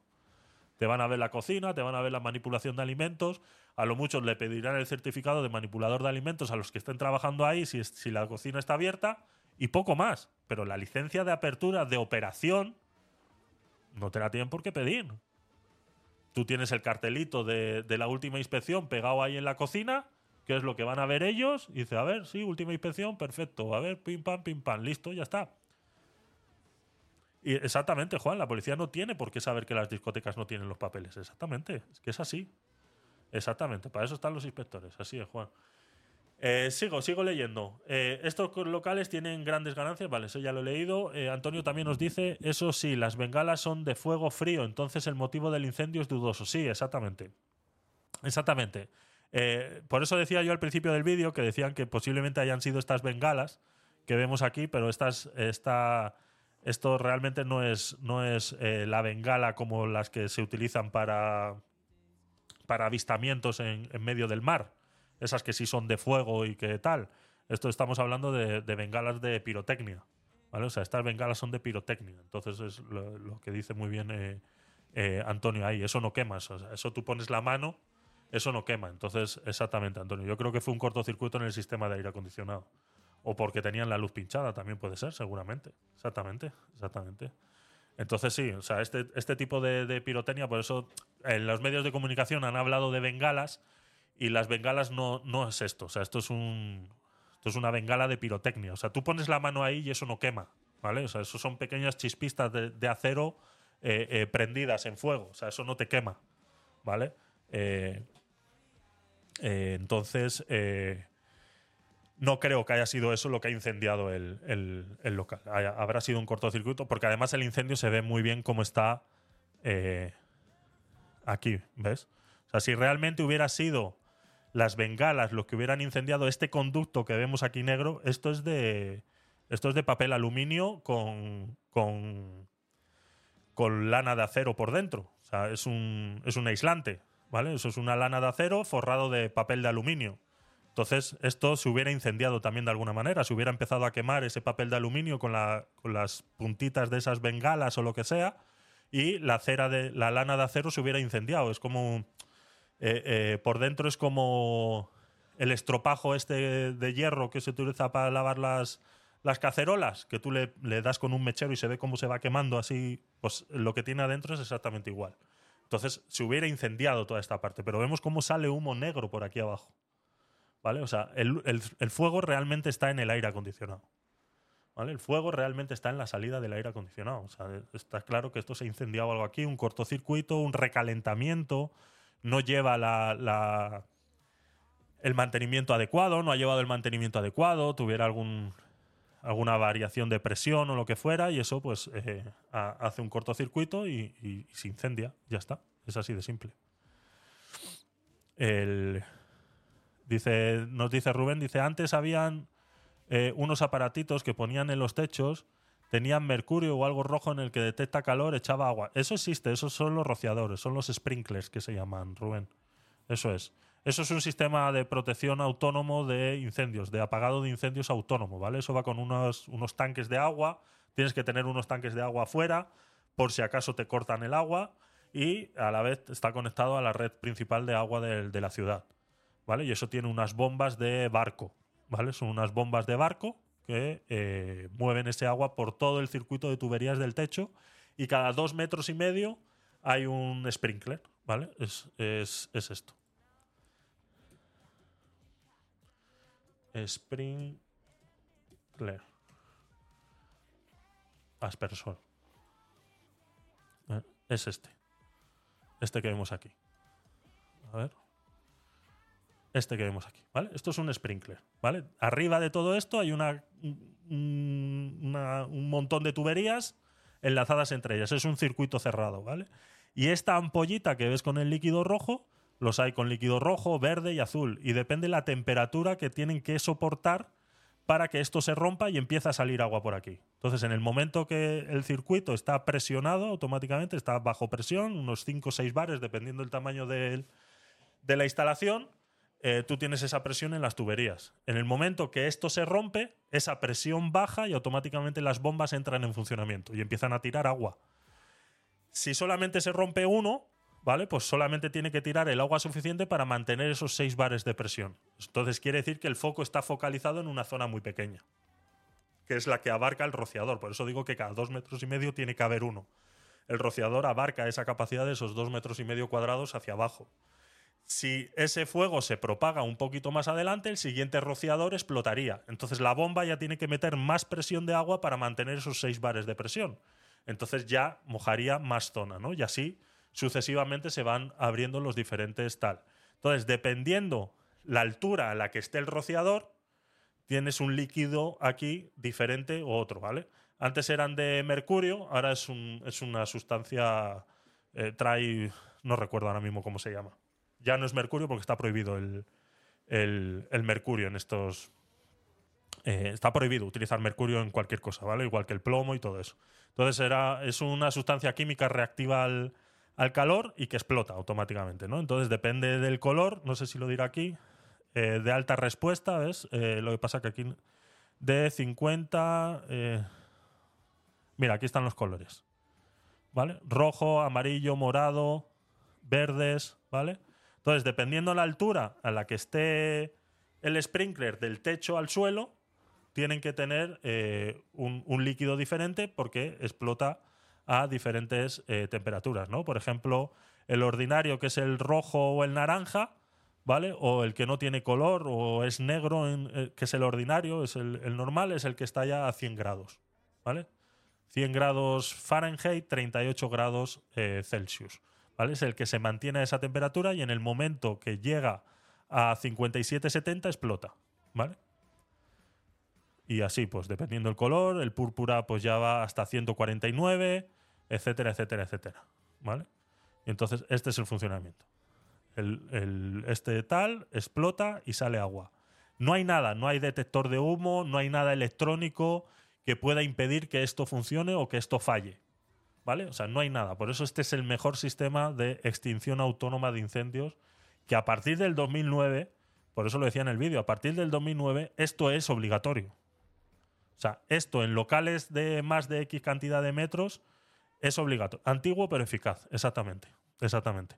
El agua que está aquí está clorada, eh, tiene un sistema de cloración para que no se pudra, porque vuelvo y repito, es un sistema de circuito cerrado, entonces para que no se pudra el agua dentro de las tuberías va clorada. O sea, es antiguo pero funciona. O sea, esto es efectivo. ¿Vale? Y luego dependiendo el, el tipo de, de- Luego hay, hay unos como estos, pero que en vez de tirar agua, tiran CO2, ¿vale? Que van a unas bombonas de CO2 y en vez de, de, tener esta ampollita, sí llevan unos detectores de humo al lado. Lleva el detector de humo y, y es un sprinkler así como este, pero de CO2, ¿vale? Eh, y lo que tienen es una bombona de CO2 y va para cuartos donde eh, está el sistema electrónico de los, eh, los centros de datos de las, de los de las oficinas, ¿no? Lo que se llama el CPD, el Centro de Protección de joder. El joder, ya se me ha olvidado. Eh, bueno, el CPD, ¿no? Donde están todos los servidores y todo lo demás de las, de las oficinas, pues imagínate, si tú pones esto, tienes un pequeño cortocircuito en una fuente de un servidor, pues te cargas todo. En la fonda no tenían ni agua. Es que, es que, es que nos reímos ahora, pero es que es una puta locura. Es una puta locura. Entonces, eh, con el CO2 lo que haces es sofocar, sofocar el fuego, ¿no? Eh, os sigo leyendo. A ver, eh, lo que me parece extraño es cómo no se desalojó rápidamente el local. Algo raro ocurriría. No, simplemente es, es irresponsabilidad, ¿vale? Dentro de todos los centros de trabajo donde trabajan más de X cantidad de personas, lo que entiendo que en esta discoteca, entre disjockey, personal de entrada, eh, gente de barra y saloneros, por lo menos habría entre 20, 30, 40 personas trabajando esa noche fácilmente. Pues dentro de esas personas, dentro de la normativa de, de protección de incendios, existe una cosa que se llama la brigada de incendios. Tú tienes que, como em- eh, dueño de la empresa, dar un curso a eh, ciertas personas, tú eliges a qué personas, eh, normalmente se eligen a las que más tiempo pasan dentro del trabajo, ¿vale? O sea, que serían los porteros. ¿no? Por ejemplo, si es una discoteca que solo abre los fines de semana, pues lo tienes fácil, los porteros. Es darle el curso a los porteros y se les da el curso de protección de incendios. El curso de protección de incendios incluye la gestión de la evacuación de, eh, del local. Por ende, se tienen que conocer el local de arriba abajo. Son los responsables de que en el momento que haya un incendio, evacuar, aunque no haya saltado ni una alarma, aunque no haya saltado nada. Cada persona encargada del- de la brigada de incendios dentro del local, antes de que lleguen, por, todo este proceso es antes de que lleguen los bomberos. ¿De acuerdo? O sea, lo primero que hay que hacer es llamar a los bomberos. Normalmente, si esto estuviera eh, eh, cumpliendo los reglamentos eh, que se exigen a día de hoy, esto además está conectado a una centralita que a su vez está conectada a la, central de bomberos. O sea que automáticamente esa señal llega a bomberos, no hay que levantar el teléfono y llamarles. Ya ellos saben que hay un incendio y ellos vendrían, ¿vale? Eso a día de hoy funciona así. Entonces, el personal de la brigada de incendios se encarga de rastrear toda la zona, sin poner en riesgo su vida, claro está, toda la zona para que no se quede nadie eh, rezagado en esa evacuación primaria que se tiene que hacer. O sea, que en el momento que este fuego, en el momento que este fuego empezó, o sea, vemos que aquí el tío, hay, o sea, aquí vemos que alguien se tuvo que dar cuenta de que esto estaba. Este señor se dio cuenta, fue, buscó el extintor y vino a apagarlo. En ese proceso ya estamos hablando de unos 3-4 minutos. En este proceso que lo está apagando, estamos viendo cómo el disjockey todavía está pinchando. ¿Vale? O sea, aquí estamos viendo cómo todo el, evento sigue funcionando. O sea, una falta de, de- de- de todo, de desconocimiento de todo. O sea, nadie realmente se preocupó de parar la música. Eso es otra cosa. En las discotecas, cuando salta la alarma de incendios, automáticamente ah, tiene que haber también un sistema de megafonía. Eh, eh, automáticamente salta el incendio y automáticamente toda la música que estuviera operando en la discoteca se para. Automáticamente. O sea, no necesitamos que el DJ le dé al, al stop. No, no, automáticamente se para y entra una megafonía automática en la que dice, por favor, desalojen que estamos teniendo problemas técnicos. Por no alarmar a la gente, ¿no? Porque igual de repente el incendio está en una zona muy alejada, como ha pasado en el centro comercial aquí en Madrid hace, hace dos días. Que una cocina se incendió en la parte de, de, alimentación del centro comercial. Había más de 60.000 personas adentro y se logró desalojar en menos de 15 minutos, ¿vale? 60.000 personas. Se desalogó el centro comercial en menos de 60 eh, eh, 60.000 personas en menos de 15 minutos. Eso es una obra de ingeniería y de organización. No hay más. Simplemente es que la gente que está dentro del local, los seguridad y todo, sepan lo que tienen que hacer. Un sistema de megafonía, el sistema de señalización, etcétera, etcétera, etcétera. Aquí no había nada de eso. Y como no había nada de eso, pues pasan estas cosas. Entonces, esas personas que deberían estar entrenadas para evacuar esa zona, porque de repente se te queda alguien eh, digamos que el local no tiene ese sistema de megafonía y, y se te queda alguien encerrado en el baño, pues tú tienes que ir a avisar. Ese, ese señor está cagando ahí en el baño y no se está enterando que hay un incendio. O sea, alguien tiene que ir a tocarle la puerta y decirle, señor, nos tenemos que ir. Pues eso lo hace la brigada. Eso es personal de la discoteca capacitada con unos cursos para hacer ese trabajo. ¿Vale? Eso es lo que hacen. Por eso digo que es que aquí hay muchos, muchos fallos, muchos fallos. Esto, este incendio, en seis minutos, si hubieran tenido todo lo que hubiera sido necesario, se hubiera apagado. Se hubiera apagado. Igual te jode esa noche porque no puedes volver a operar, porque estás sin aire acondicionado y todo lo demás. Te jode esa noche. Pero el siguiente fin de semana hubieras podido trabajar sin ningún problema. Sin ningún problema. Eh, a ver. Os sigo leyendo. Sí, en Murcia se sabe quién es el dueño. La policía no tiene por qué saber que la discoteca no tiene los papeles. Eso ya lo habíamos leído. Eh, para eso están los inspectores, correcto. Quizás un cortocircuito es lo que es seguro es que tenían la luz pinchada. Pues seguramente, si es que este, está claro que esto estaba de clandestino, no lo siguiente. Eh, eso es lo que se tapa para poder eh, fumarte un cigarrito. no, no, lo que tú tapas para poder fumarte un cigarrito en la oficina es el detector de humos. Eso es por donde sale el agua. Eso, aunque lo tapes, no pasa nada. No, eso no detecta el humo. Eso lo que detecta es calor. Si le pones un mechero, la ampollita explota y sale agua. Pero no, eso no es lo que tapas para fumar. Eso no es, eso no es. Eh, fue muy rápido el incendio, exactamente. A ver, Pedro nos dice, acordémonos que los aires acondicionados en Europa no son solo aires acondicionados como los que se usan en Latinoamérica. Acá son bombas de calor, exactamente, aire acondicionado y calefacción. Solo depende del ciclo de temperatura que se programe y estos sistemas demandan más mantenimiento que uno solo de aire acondicionado. Correcto. Esto, bueno, eh, donde trabajo yo tenemos alrededor de unas 100 unidades de aire acondicionado con y, lleva un mantenimiento muy, muy, muy, muy loco, muy loco. En Teatre se libraron porque venía del fondo de la discoteca esa pared que en el fondo des- del lateral de la otra pared y les pilló el fuego en medio, exactamente. Encima se fue la luz y se llenó de humo. Sí, es que.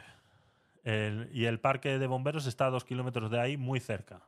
Y aún así, cuando llegaron ellos, ya estaba eso que no había manera de controlarlo. Pero es que detrás de esa pantalla grande hay una sala donde está producción, con los controles de las luces, Megatron, humo y todo eso. Pues imagínate. Imagínate la cantidad de, cosas electrónicas que hay. Eh, los muertos han sido todo personas que estaban de ocio. Los trabajadores, curiosamente, se salvaron todos. Ahí está, ahí está. Eh, sí, lastimosamente es así. Es, eh, por eso te digo que existe una brigada de incendios responsable de ir hasta el último recoveco, siempre sin poner en, riesgo su vida, claro está, pero que automáticamente en el momento que vieron ese incendio tienen que actuar. No tienen que esperar a que a ver si el tío con el extintor lo logra apagar. Y bueno, seguimos con la fiesta. No, no, no. Automáticamente tienen que tienen que desalojar porque eso entre el agua y el fuego son las dos cosas más peligrosas que hay. Son incontrolables. Creo que no, que la mujer del dueño de la fonda falleció. Pues sería la que estaría en la cocina en ese momento, lo que fuera, ¿no?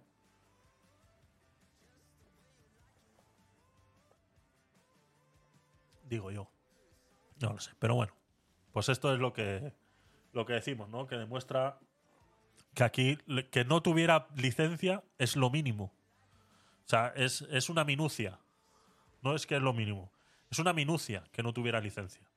O sea, hay muchas negligencias aquí, una tras otra, que no se han hecho. Empezando por temas administrativos por el ayuntamiento, como responsabilidades de los dueños en el local. Y ya está. Y hablamos de un local de 2008, que ya de por sí no estaba habilitado como para, para todo eso. Entonces, es eso, es una, es una lástima. Eh, a ver, más cositas que tenía por aquí. Eh, bienvenidos a todos los nuevos. Gema, no te sigo, te voy a seguir. Gloria Núñez, bienvenida también. Espero que te esté gustando el contenido. Eh, simplemente me tienes que seguir para dejar algún comentario en el chat. Agradecería pues que mandarais eh, saluditos para saber que estáis ahí. Así que bienvenidos a todos a esta gran plataforma stream. Que bueno, que poco a poco, pues mira, vamos siendo más gente. Hoy estamos alrededor de 12, hemos llegado a un pico de 15, 16. Estoy muy contento, la verdad, con vuestro, con vuestro apoyo y que todo. Milagrosa, bueno, tenemos aquí una de la Fonda, ¿no? Ah, no, era Fonda Milagros. No, no, esta es Milagrosa. Milagrosa, bienvenida. Eh, yo, Joana 010, bienvenida también, te sigo. Yo estoy siguiendo a todo el mundo, eh, simplemente me tenéis que seguir de vuelta si os gusta el contenido. Así que eh, seguimos, vamos a ver qué más tengo por aquí. Déjame echar un vistazo, venga.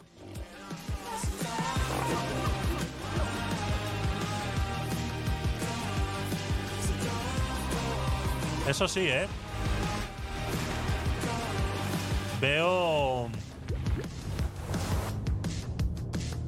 Veo...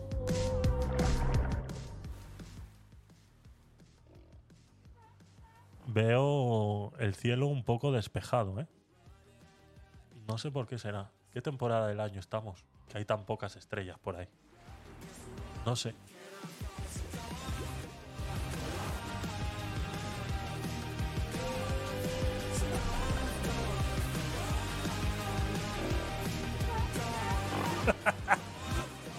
¡Ay, ay, ay! ¡Ay! Esto. muchas gracias, muchas gracias, Juan. Antonio, gracias por esas estrellitas. Y por seguirme el juego, gracias. ahí va, ahí va. Tenemos un, tenemos un ranking, tenemos un ranking, ¿eh? Tenemos un, un- un ranking. Atención al ranking.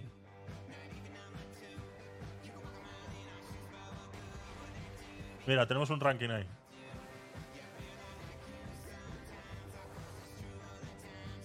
Tenemos un ranking ahí.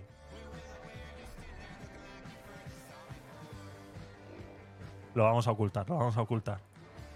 Ah, está oculto, está oculto. Nos va a arruinar. ¡Socorro! ¡Auxilio! Nos va a arruinar, pobrecitos, pobrecitos. Pobrecitos, qué pena me dais. A ver, ¿qué más tengo por ahí? Venga, vamos a ir. Estamos así un poco de, de freestyle hoy. Estamos de freestyle.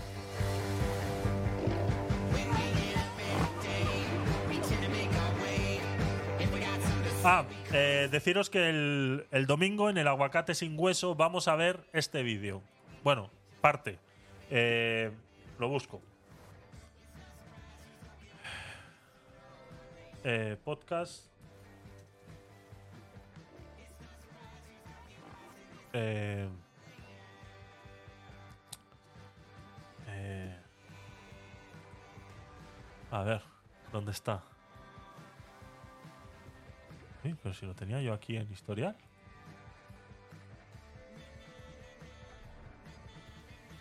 Si es que las horas que yo paso metido en YouTube no son normales. ¿eh? Esto no es normal. Esto no es normal. Eh, ¿dónde? Uf, uy, no, tengo que poner algo. Tengo que poner algo. Os va a gustar. Tengo que poner algo. Mientras. eh, a ver dónde está el. Tengo que poner algo. Tengo que poner algo que tenéis que ver. Que ha sido como un orgasmo para mí ver esto. Ha sido como un orgasmo para mí ver este vídeo. De verdad. Era este. Este es el que vamos a ver mañana, el domingo, ¿vale? ¿vale? Es el podcast eh, de Wallcast, ¿vale? Es el número 54 y trata de reptilianos, rituales, illuminatis, realeza y terraplanismo, ¿vale? Son tres horas y 40 minutos, así que lo dividiremos en varias cosas. Eh, me han salido un montón de TikToks. eh, me han salido un montón de TikToks de esto, unas joyitas, unas joyitas entre Illuminatis, eh, reptilianos, terraplanismo es muy divertido. La parte del terraplanismo es muy divertida. Nos lo vamos a pasar pipa el domingo viendo esto. Nos lo vamos a pasar muy, pero que muy, muy pipa viendo esto. ¿eh? el que está en la entrevista está demasiado colgado. Exactamente. ¿Has visto los- este, este, este? Uh, mira la camiseta, Tupac. Dios mío. ¿Sabéis lo que ha pasado con Tupac, no? Menudo chalo. Nos lo vamos a pasar pipa viendo esto. Yo he visto, ya te digo, pedacitos. Ya sabéis que el- el- lo divertido del aguacate sin hueso es reaccionar al vídeo sin haberlo visto antes. Entonces he visto, he visto pedacitos. No lo vamos a pasar pipa. O sea, mirar este, esta captura que acabamos de hacer aquí ahora de el, el que nos va a dar, nos va a abrir los ojos en cuestión de, pues eso, de todo, de todo. O sea, estamos viviendo una fantasía. Esto y la Matrix no tiene nada de desperdicio. O sea, o sea, tenlo por seguro que vas a estar, crees que vas a estar en la Matrix viendo esto. Eh, y, y atención, ¿eh? Te va a hacer dudar muchas veces, ¿eh? Porque el cabrón es, es buenísimo. El tío es buenísimo explicando las cosas, ¿eh? Y te va a hacer dudar un montón de veces. Así que va a ser muy, muy, muy, muy divertido. Lo empezaremos a ver este domingo. Y ahora os voy a poner el eh, alienígenas ancestrales, por ejemplo. Por ejemplo. Por ejemplo. Ay, Dios mío. El, ese, ese, ese, sí, sí. Menudo chalao. Tiene toda la pinta. Pero hay que saber qué discernir de todo lo que dice, que no todo está tan loco. Sí, sí, por eso te digo que hay muchas cosas que, que, te, que te hace dudar, ¿eh? Y que a mí me ha hecho buscar en esos pequeños TikToks que he visto. Digo, hostias, espérate. Y te pones a buscar y dices, bueno, no, no es para tanto, pero. Pero te hace dudar, ¿no? O sea, que eh, si no tienes ese, ese pensamiento crítico, te lo crees y ya está. Y no pasa nada. Y, lo comprendo que te lo creas, porque el tío lo explica de una manera en la que dices, hostia, parece que tienen hasta datos y todo, ¿no? Pero hay muchas cosas que, bueno, se caen de su propio peso. En el momento que empiezas a investigar un poco, se caen de su propio peso, ¿no? Pero bueno, eh, lo veremos el domingo. Empezaremos a verlo, son 3 horas y 40 minutos, entonces eh, lo dividiremos en varios capítulos. Tenemos, tenemos, tenemos para rato. A partir de- del domingo lo veremos. El lunes veremos lo del el debate Argentina, la segunda parte, ¿vale? Pero es que ahora os quiero, es que según estaba viendo el historial, eh, lo tengo. Espera, no quiero que veáis mi historial. O sea, lo siento mucho. ¿Vale? O sea, tenemos que mantener ese, ese límite todavía, ¿vale? O sea, ese, esa línea la tenemos que tener todavía, ¿vale? O sea, no, es- no, no hemos llegado a ese, a ese momento de conocernos, ¿no? A ese momento. Dice, cada día sale cómo crecer en stream. ¿Cómo crecer en stream? ¿Cómo crecer en stream? Así, trabajando duro, haciendo directos todos los días. Casi todos los días. ¿Vale? Sirviendo a tu público. Así es como se. Mira. Eh, escucha. eh, a los que os gusta el rock. No sé si conocéis, hay un. Hay un canal. eh, no, no, no, para nada. Eh, full eh, stream. Y en YouTube, pero en YouTube hay cero personas. Mira. En YouTube. En YouTube llevamos dos horas y 33 minutos y ha habido una visualización. O sea, ha habido una persona que se ha pasado por el canal a ver qué estábamos haciendo. Una persona, ¿vale? Entonces, pues eso es lo que hay. Y aquí, pues ya veis el recibimiento que tengo. Por eso os digo que estoy, estoy muy contento con vuestro apoyo. La verdad que, que, es así, que es así, ¿vale? Eh, es así. No, no tengo, no tengo queja de eso. Estoy, estoy muy, muy contento con vuestro apoyo. Em, eh, YouTube está sobresaturado. Sí, hay un montón de. Bueno, em, a los que os gusta un poco el rock, ¿vale? No sé si conocéis a Chad Smith, ¿vale? Eh, Chad Smith es el baterista de eh, Red Hot Chili Peppers, ¿vale? Baterista de Red Hot Chili Peppers. Y ha asistido, a mí me gusta mucho este canal, lo, lo sigo desde hace mucho. bueno, para los que no me conocéis desde hace poco, Eh, eh, yo cuando era joven tuve una banda de rock, yo era baterista, entonces eh, me gusta ver todo esto, ¿no? Es, es- es- es como sigo, sigo drogándome de, esa, de ese movimiento, de esa música, de estar en escenarios y demás. eh, me sigo drogando viendo estas cosas, ¿no? Entonces, Dromeo es, una, es un canal de YouTube que es una academia de bateristas, ¿vale? Un- venden cursos de, de batería, pero van invitando poco a poco a grandes, eh, a grandes referentes de la música, ¿no? Y, sobre todo bateristas. Y les hacen una prueba que se llaman los 30 Seconds. eh, el baterista del grupo Second se ha abierto cuenta en stream. Toma ya. Sí, señor. Sí, señor. Pues hay que seguirle, hay que seguirle. Eh, hacen un, un juego en el cual una canción que el baterista no ha escuchado jamás en la vida, te la ponen sin la batería. Entonces te ponen eh, la, la canción sin la batería. Él la escucha durante 30 segundos y tiene que hacer la batería por encima de, de esa canción, ¿vale? Pues esto es, esto es eh, lo que pasa, ¿vale? Nosotros vamos a escuchar eh, 30 segunditos de la canción con batería, pero eso no es lo que está escuchando él, ¿vale? Él está escuchando sin, eh, sin batería, ¿vale? Él está escuchando la canción sin batería. Atención a esta, a esta eh, joyita porque no tiene desperdicio ninguno. Atención. What the f was that?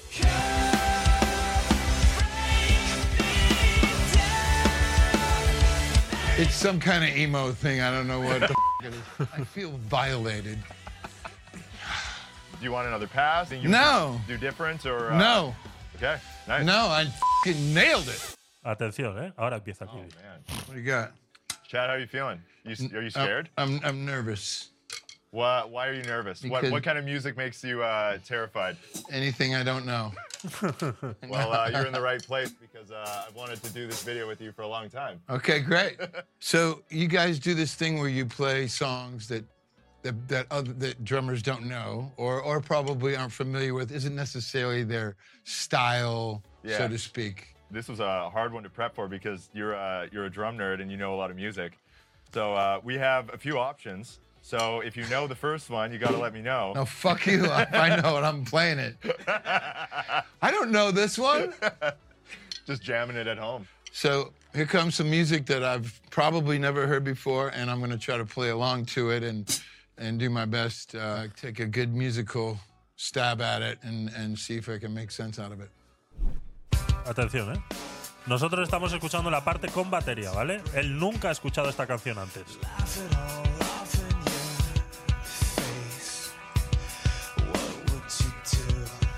Oh, it's in three. I think. Esto es lo que está escuchando él, ¿vale? Atención. Atención.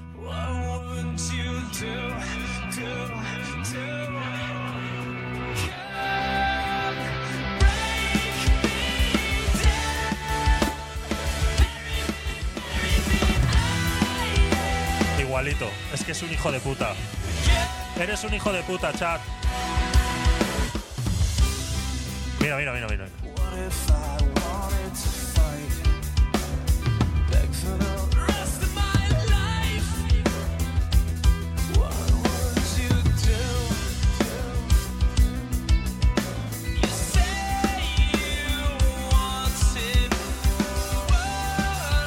Atención, atención.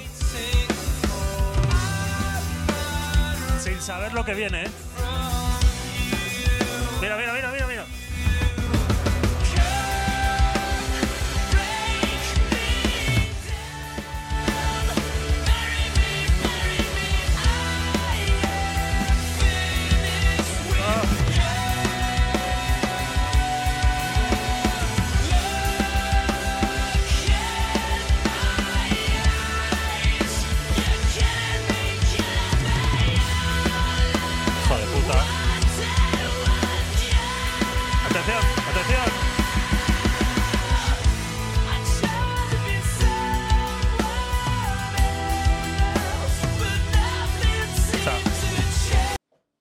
sabe dónde viene el riff. O sea, no sabe.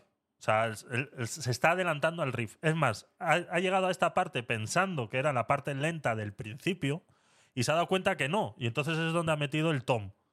¿Vale? Es donde ha metido ese medio tom ahí para eh, contrarrestar de que no es la primera parte. Es, es- el tío es un puto genio, lo siento. O sea, perdonadme. Eh, sí.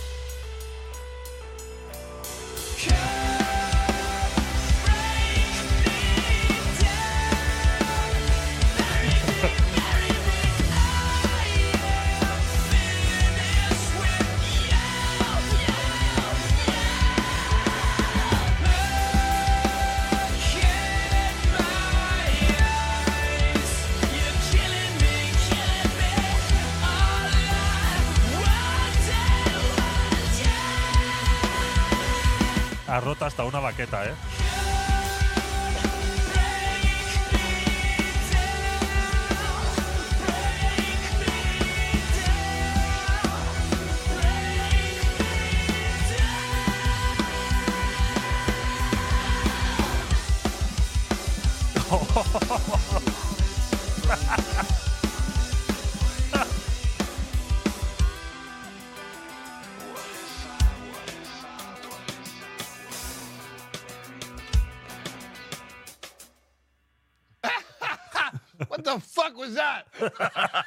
Is that like My Chemical Romance or something? That was actually a really good guess. That was close. That was pretty close. Do you, do you know the song? Have you heard it? It's some kind of emo thing. I don't know what the fuck it is. Some kind of emo thing. What is thing. that? Wait, wait. Um, I don't know. The, uh, the song is called The Kill. The Yeah. band is 30 Seconds to Mars. Ah, Jared's band. Jared. Jared Leto. Yes. And it, well, his brother is the drummer. Bueno, Okay. esto es. Yeah. Was? Esto es lo que hacen en, en Dromeo cuando invitan a, a bateristas. Es que lo he visto ahí en el historial. Perdonadme si no tenía nada que ver con el, con el tema, pero lo tenía que volver a ver porque esto es como un orgasmo vital para mí. Esto es un orgasmo vital. Eh, 30, 30 segundos a Marte. 30 segundos a Marte. Es una locura, es una locura, es una locura. Eh, me saltará el copyright en el vídeo de YouTube, así que tendré que cortarlo. Si, si no me ha saltado aquí en YouTube ya, eh, no, todavía estamos online en YouTube. Bueno, nos han respetado. Como no hay nadie viendo, tampoco, tampoco pasa nada. tampoco pasa nada. Eh, a ver, nos decía Pedro por aquí, dice, lo único en que vuelvas a hablar con los integrantes de la aplicación, indícale que mejoren lo de la demanda de recursos de la aplicación, motor de base de datos, etcétera, porque sí que consume la batería del móvil como consume gasolina con un motor V8. 5000 miliamperios en hora y media, entiendo. De resto todo es excelente y estable.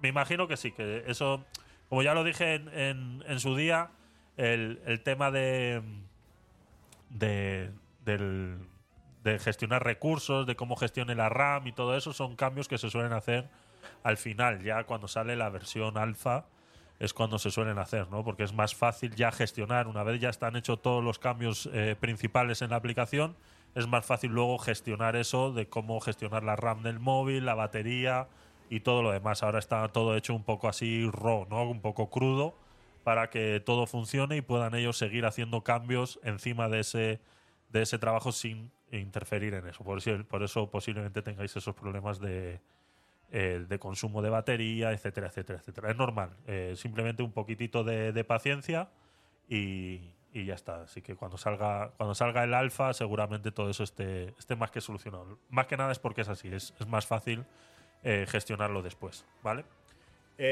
Poco más, poco más, chicos. La verdad que, a ver, tenía algo más por aquí yo guardado.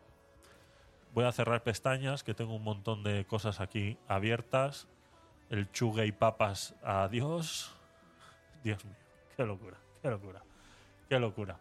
Eh, a ver, yo creo que por aquí eh, no tenía mucho más. Tengo un montón de. Ah, bueno, esta joyita hay que ponerla. Estas son las joyitas que le gustan a, a, a Pedro. Esperamos al macho alfa entonces. Exactamente. Exactamente. Esta joyita es para ti, Pedro. Atención. Atención. Pim, pim, pum, pa. Pim, pim, pum, pa.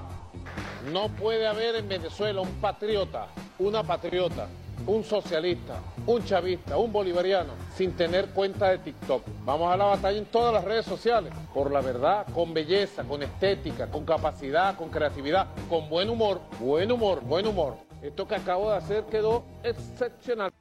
Ahí está. qué ficha, qué figura, qué figura, qué figura. Dios mío. Van a hacer la guerra en TikTok ahora. es un payaso, exactamente. Van a hacer la guerra en TikTok ahora. Va a expropiar TikTok. Expropiese. Va a expropiar TikTok, exactamente, nunca mejor dicho. Dios mío, se van a hacer con TikTok ahora. Van a poner a todos los venezolanos a bailar TikTok. La madre que me parió. Es que es increíble, es increíble. Vale. Pon el despropiese. Por supuesto, eso es una orden. Eso es una orden. Seguramente que esté aquí. Expropiese. ¿Eso que está ahí, eso de quién es? Pues expropiese. En aquella casita que está allá vivió Bolívar recién casado. Esa casita que se ve ahí con dos balcones. Y ahí lo que están unos negocios. Expropiese. En aquella casita que está allá vivió Bolívar recién casado. Esa casita que se ve ahí con dos balcones. Y ahí lo que están unos negocios. Expropiese. En aquella casita que A ver si. En aquella casita que está allá vivió Bolívar recién casado. Esa casita que se ve ahí con dos balcones. Y ahí lo que están en unos negocios. Expropiese. Este edificio de aquí, ¿cuál es? También es un edificio que tiene locales comerciales de propiedad privada, por tanto. Expropiese, señor alcalde. Expropiese. Expropiese. En aquella casita que está allá vivió Bolívar. Dios mío, Dios mío. Dios mío, es increíble. Es, es increíble. Así es. Voy a tener pesadillas, lo siento, lo siento. Yo no he sido. La culpa la tiene Antonio, que es el que lo ha pedido. Esos no entran en stream. Exactamente. Exactamente. Ha sido Antonio el que ha pedido ese, ese vídeo, así que él tiene la culpa. Lo siento, Pedro. Es lo que hay. Es lo que hay. Eh, pues listo, chicos. Hemos llegado ya casi a las 3 horas de directo, 2 horas y 46 realmente de, de directo grabado. Así que eh, lo dicho, nos vemos el domingo para el aguacate sin hueso, donde vamos a ver esas locuras que os estaba comentando antes de terraplanismo y demás. Y luego el eh, lunes a las 9 de la noche vamos a ver la retransmisión del segundo debate de Argentina. Seguramente también lo dividamos en dos porque, eh, pues eso, nos extenderemos, ¿no? Tratarán otros temas que nos han tratado, entonces seguramente nos tengamos que extender un poquito, así como pasó esta, a principios de esta semana, ¿no?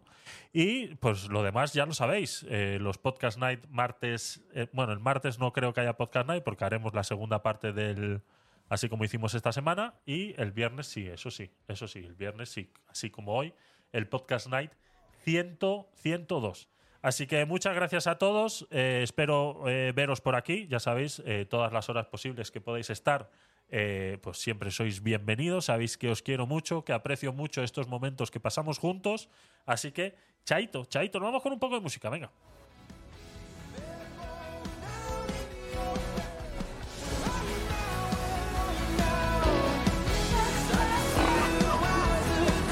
Gracias a todos los que habéis venido nuevos. Os he seguido a todos. Eh, Cintia, bienvenida, también te he seguido. Y yo, Joana, también eh, os he seguido. Así que eh, bienvenidos a todos. Espera, espera, que esto ha subido, que esto ha subido. Eh, vemos, vemos a Juan, vemos a Juan, vemos a Juan en los últimos suspiros ya. Vemos a Juan en los últimos suspiros ya. Ahí vemos a Juan en los últimos suspiros ya. Que nos ha mandado tres estrellitas. Sí, señor. Así es. gracias, gracias, eh, Juan. Gracias, Antonio. Eh, para. ¡Ah! ¡Ah! ¡Hostias! ¡Ah! O sea que tenemos esos, tenemos esos fetiches, ¿no? Para llegar a los 600, sí señor, sí señor, no lo había visto. Muchas gracias, muchas gracias, muchas gracias. Tenemos esos fetiches, ¿eh? ¡Hala! ¿Ahora qué? ¿Ahora qué? ¿Eh, Juan? ¿Ahora qué? Por los 6.000. ¿Ahora qué? Ahora está en 601. ¿Ahora qué hacemos? ¿Ahora qué hacemos? A ver, hay que ponerse serio. ¿Ahora qué hacemos? Ay, va, parece Halloween esto. ¿Eh? ¿Ahora qué hacemos? No me puedo ir. Esto no se puede quedar en 601. Tiene que quedar en número par. Cabronazo, dice. Tiene que quedar en número par. Esto no me puedo ir así. Aquí voy a estar.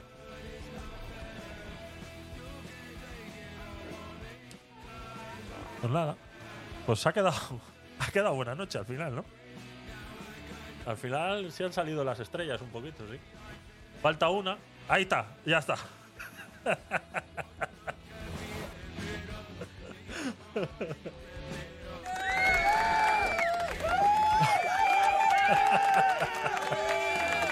Ya está, ya está, ya está. Ya está, ya está.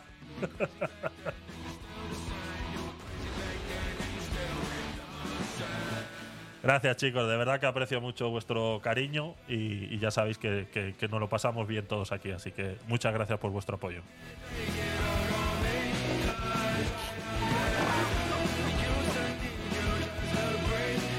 Gracias Juan, gracias Bea, buenas noches, gracias por pasarte.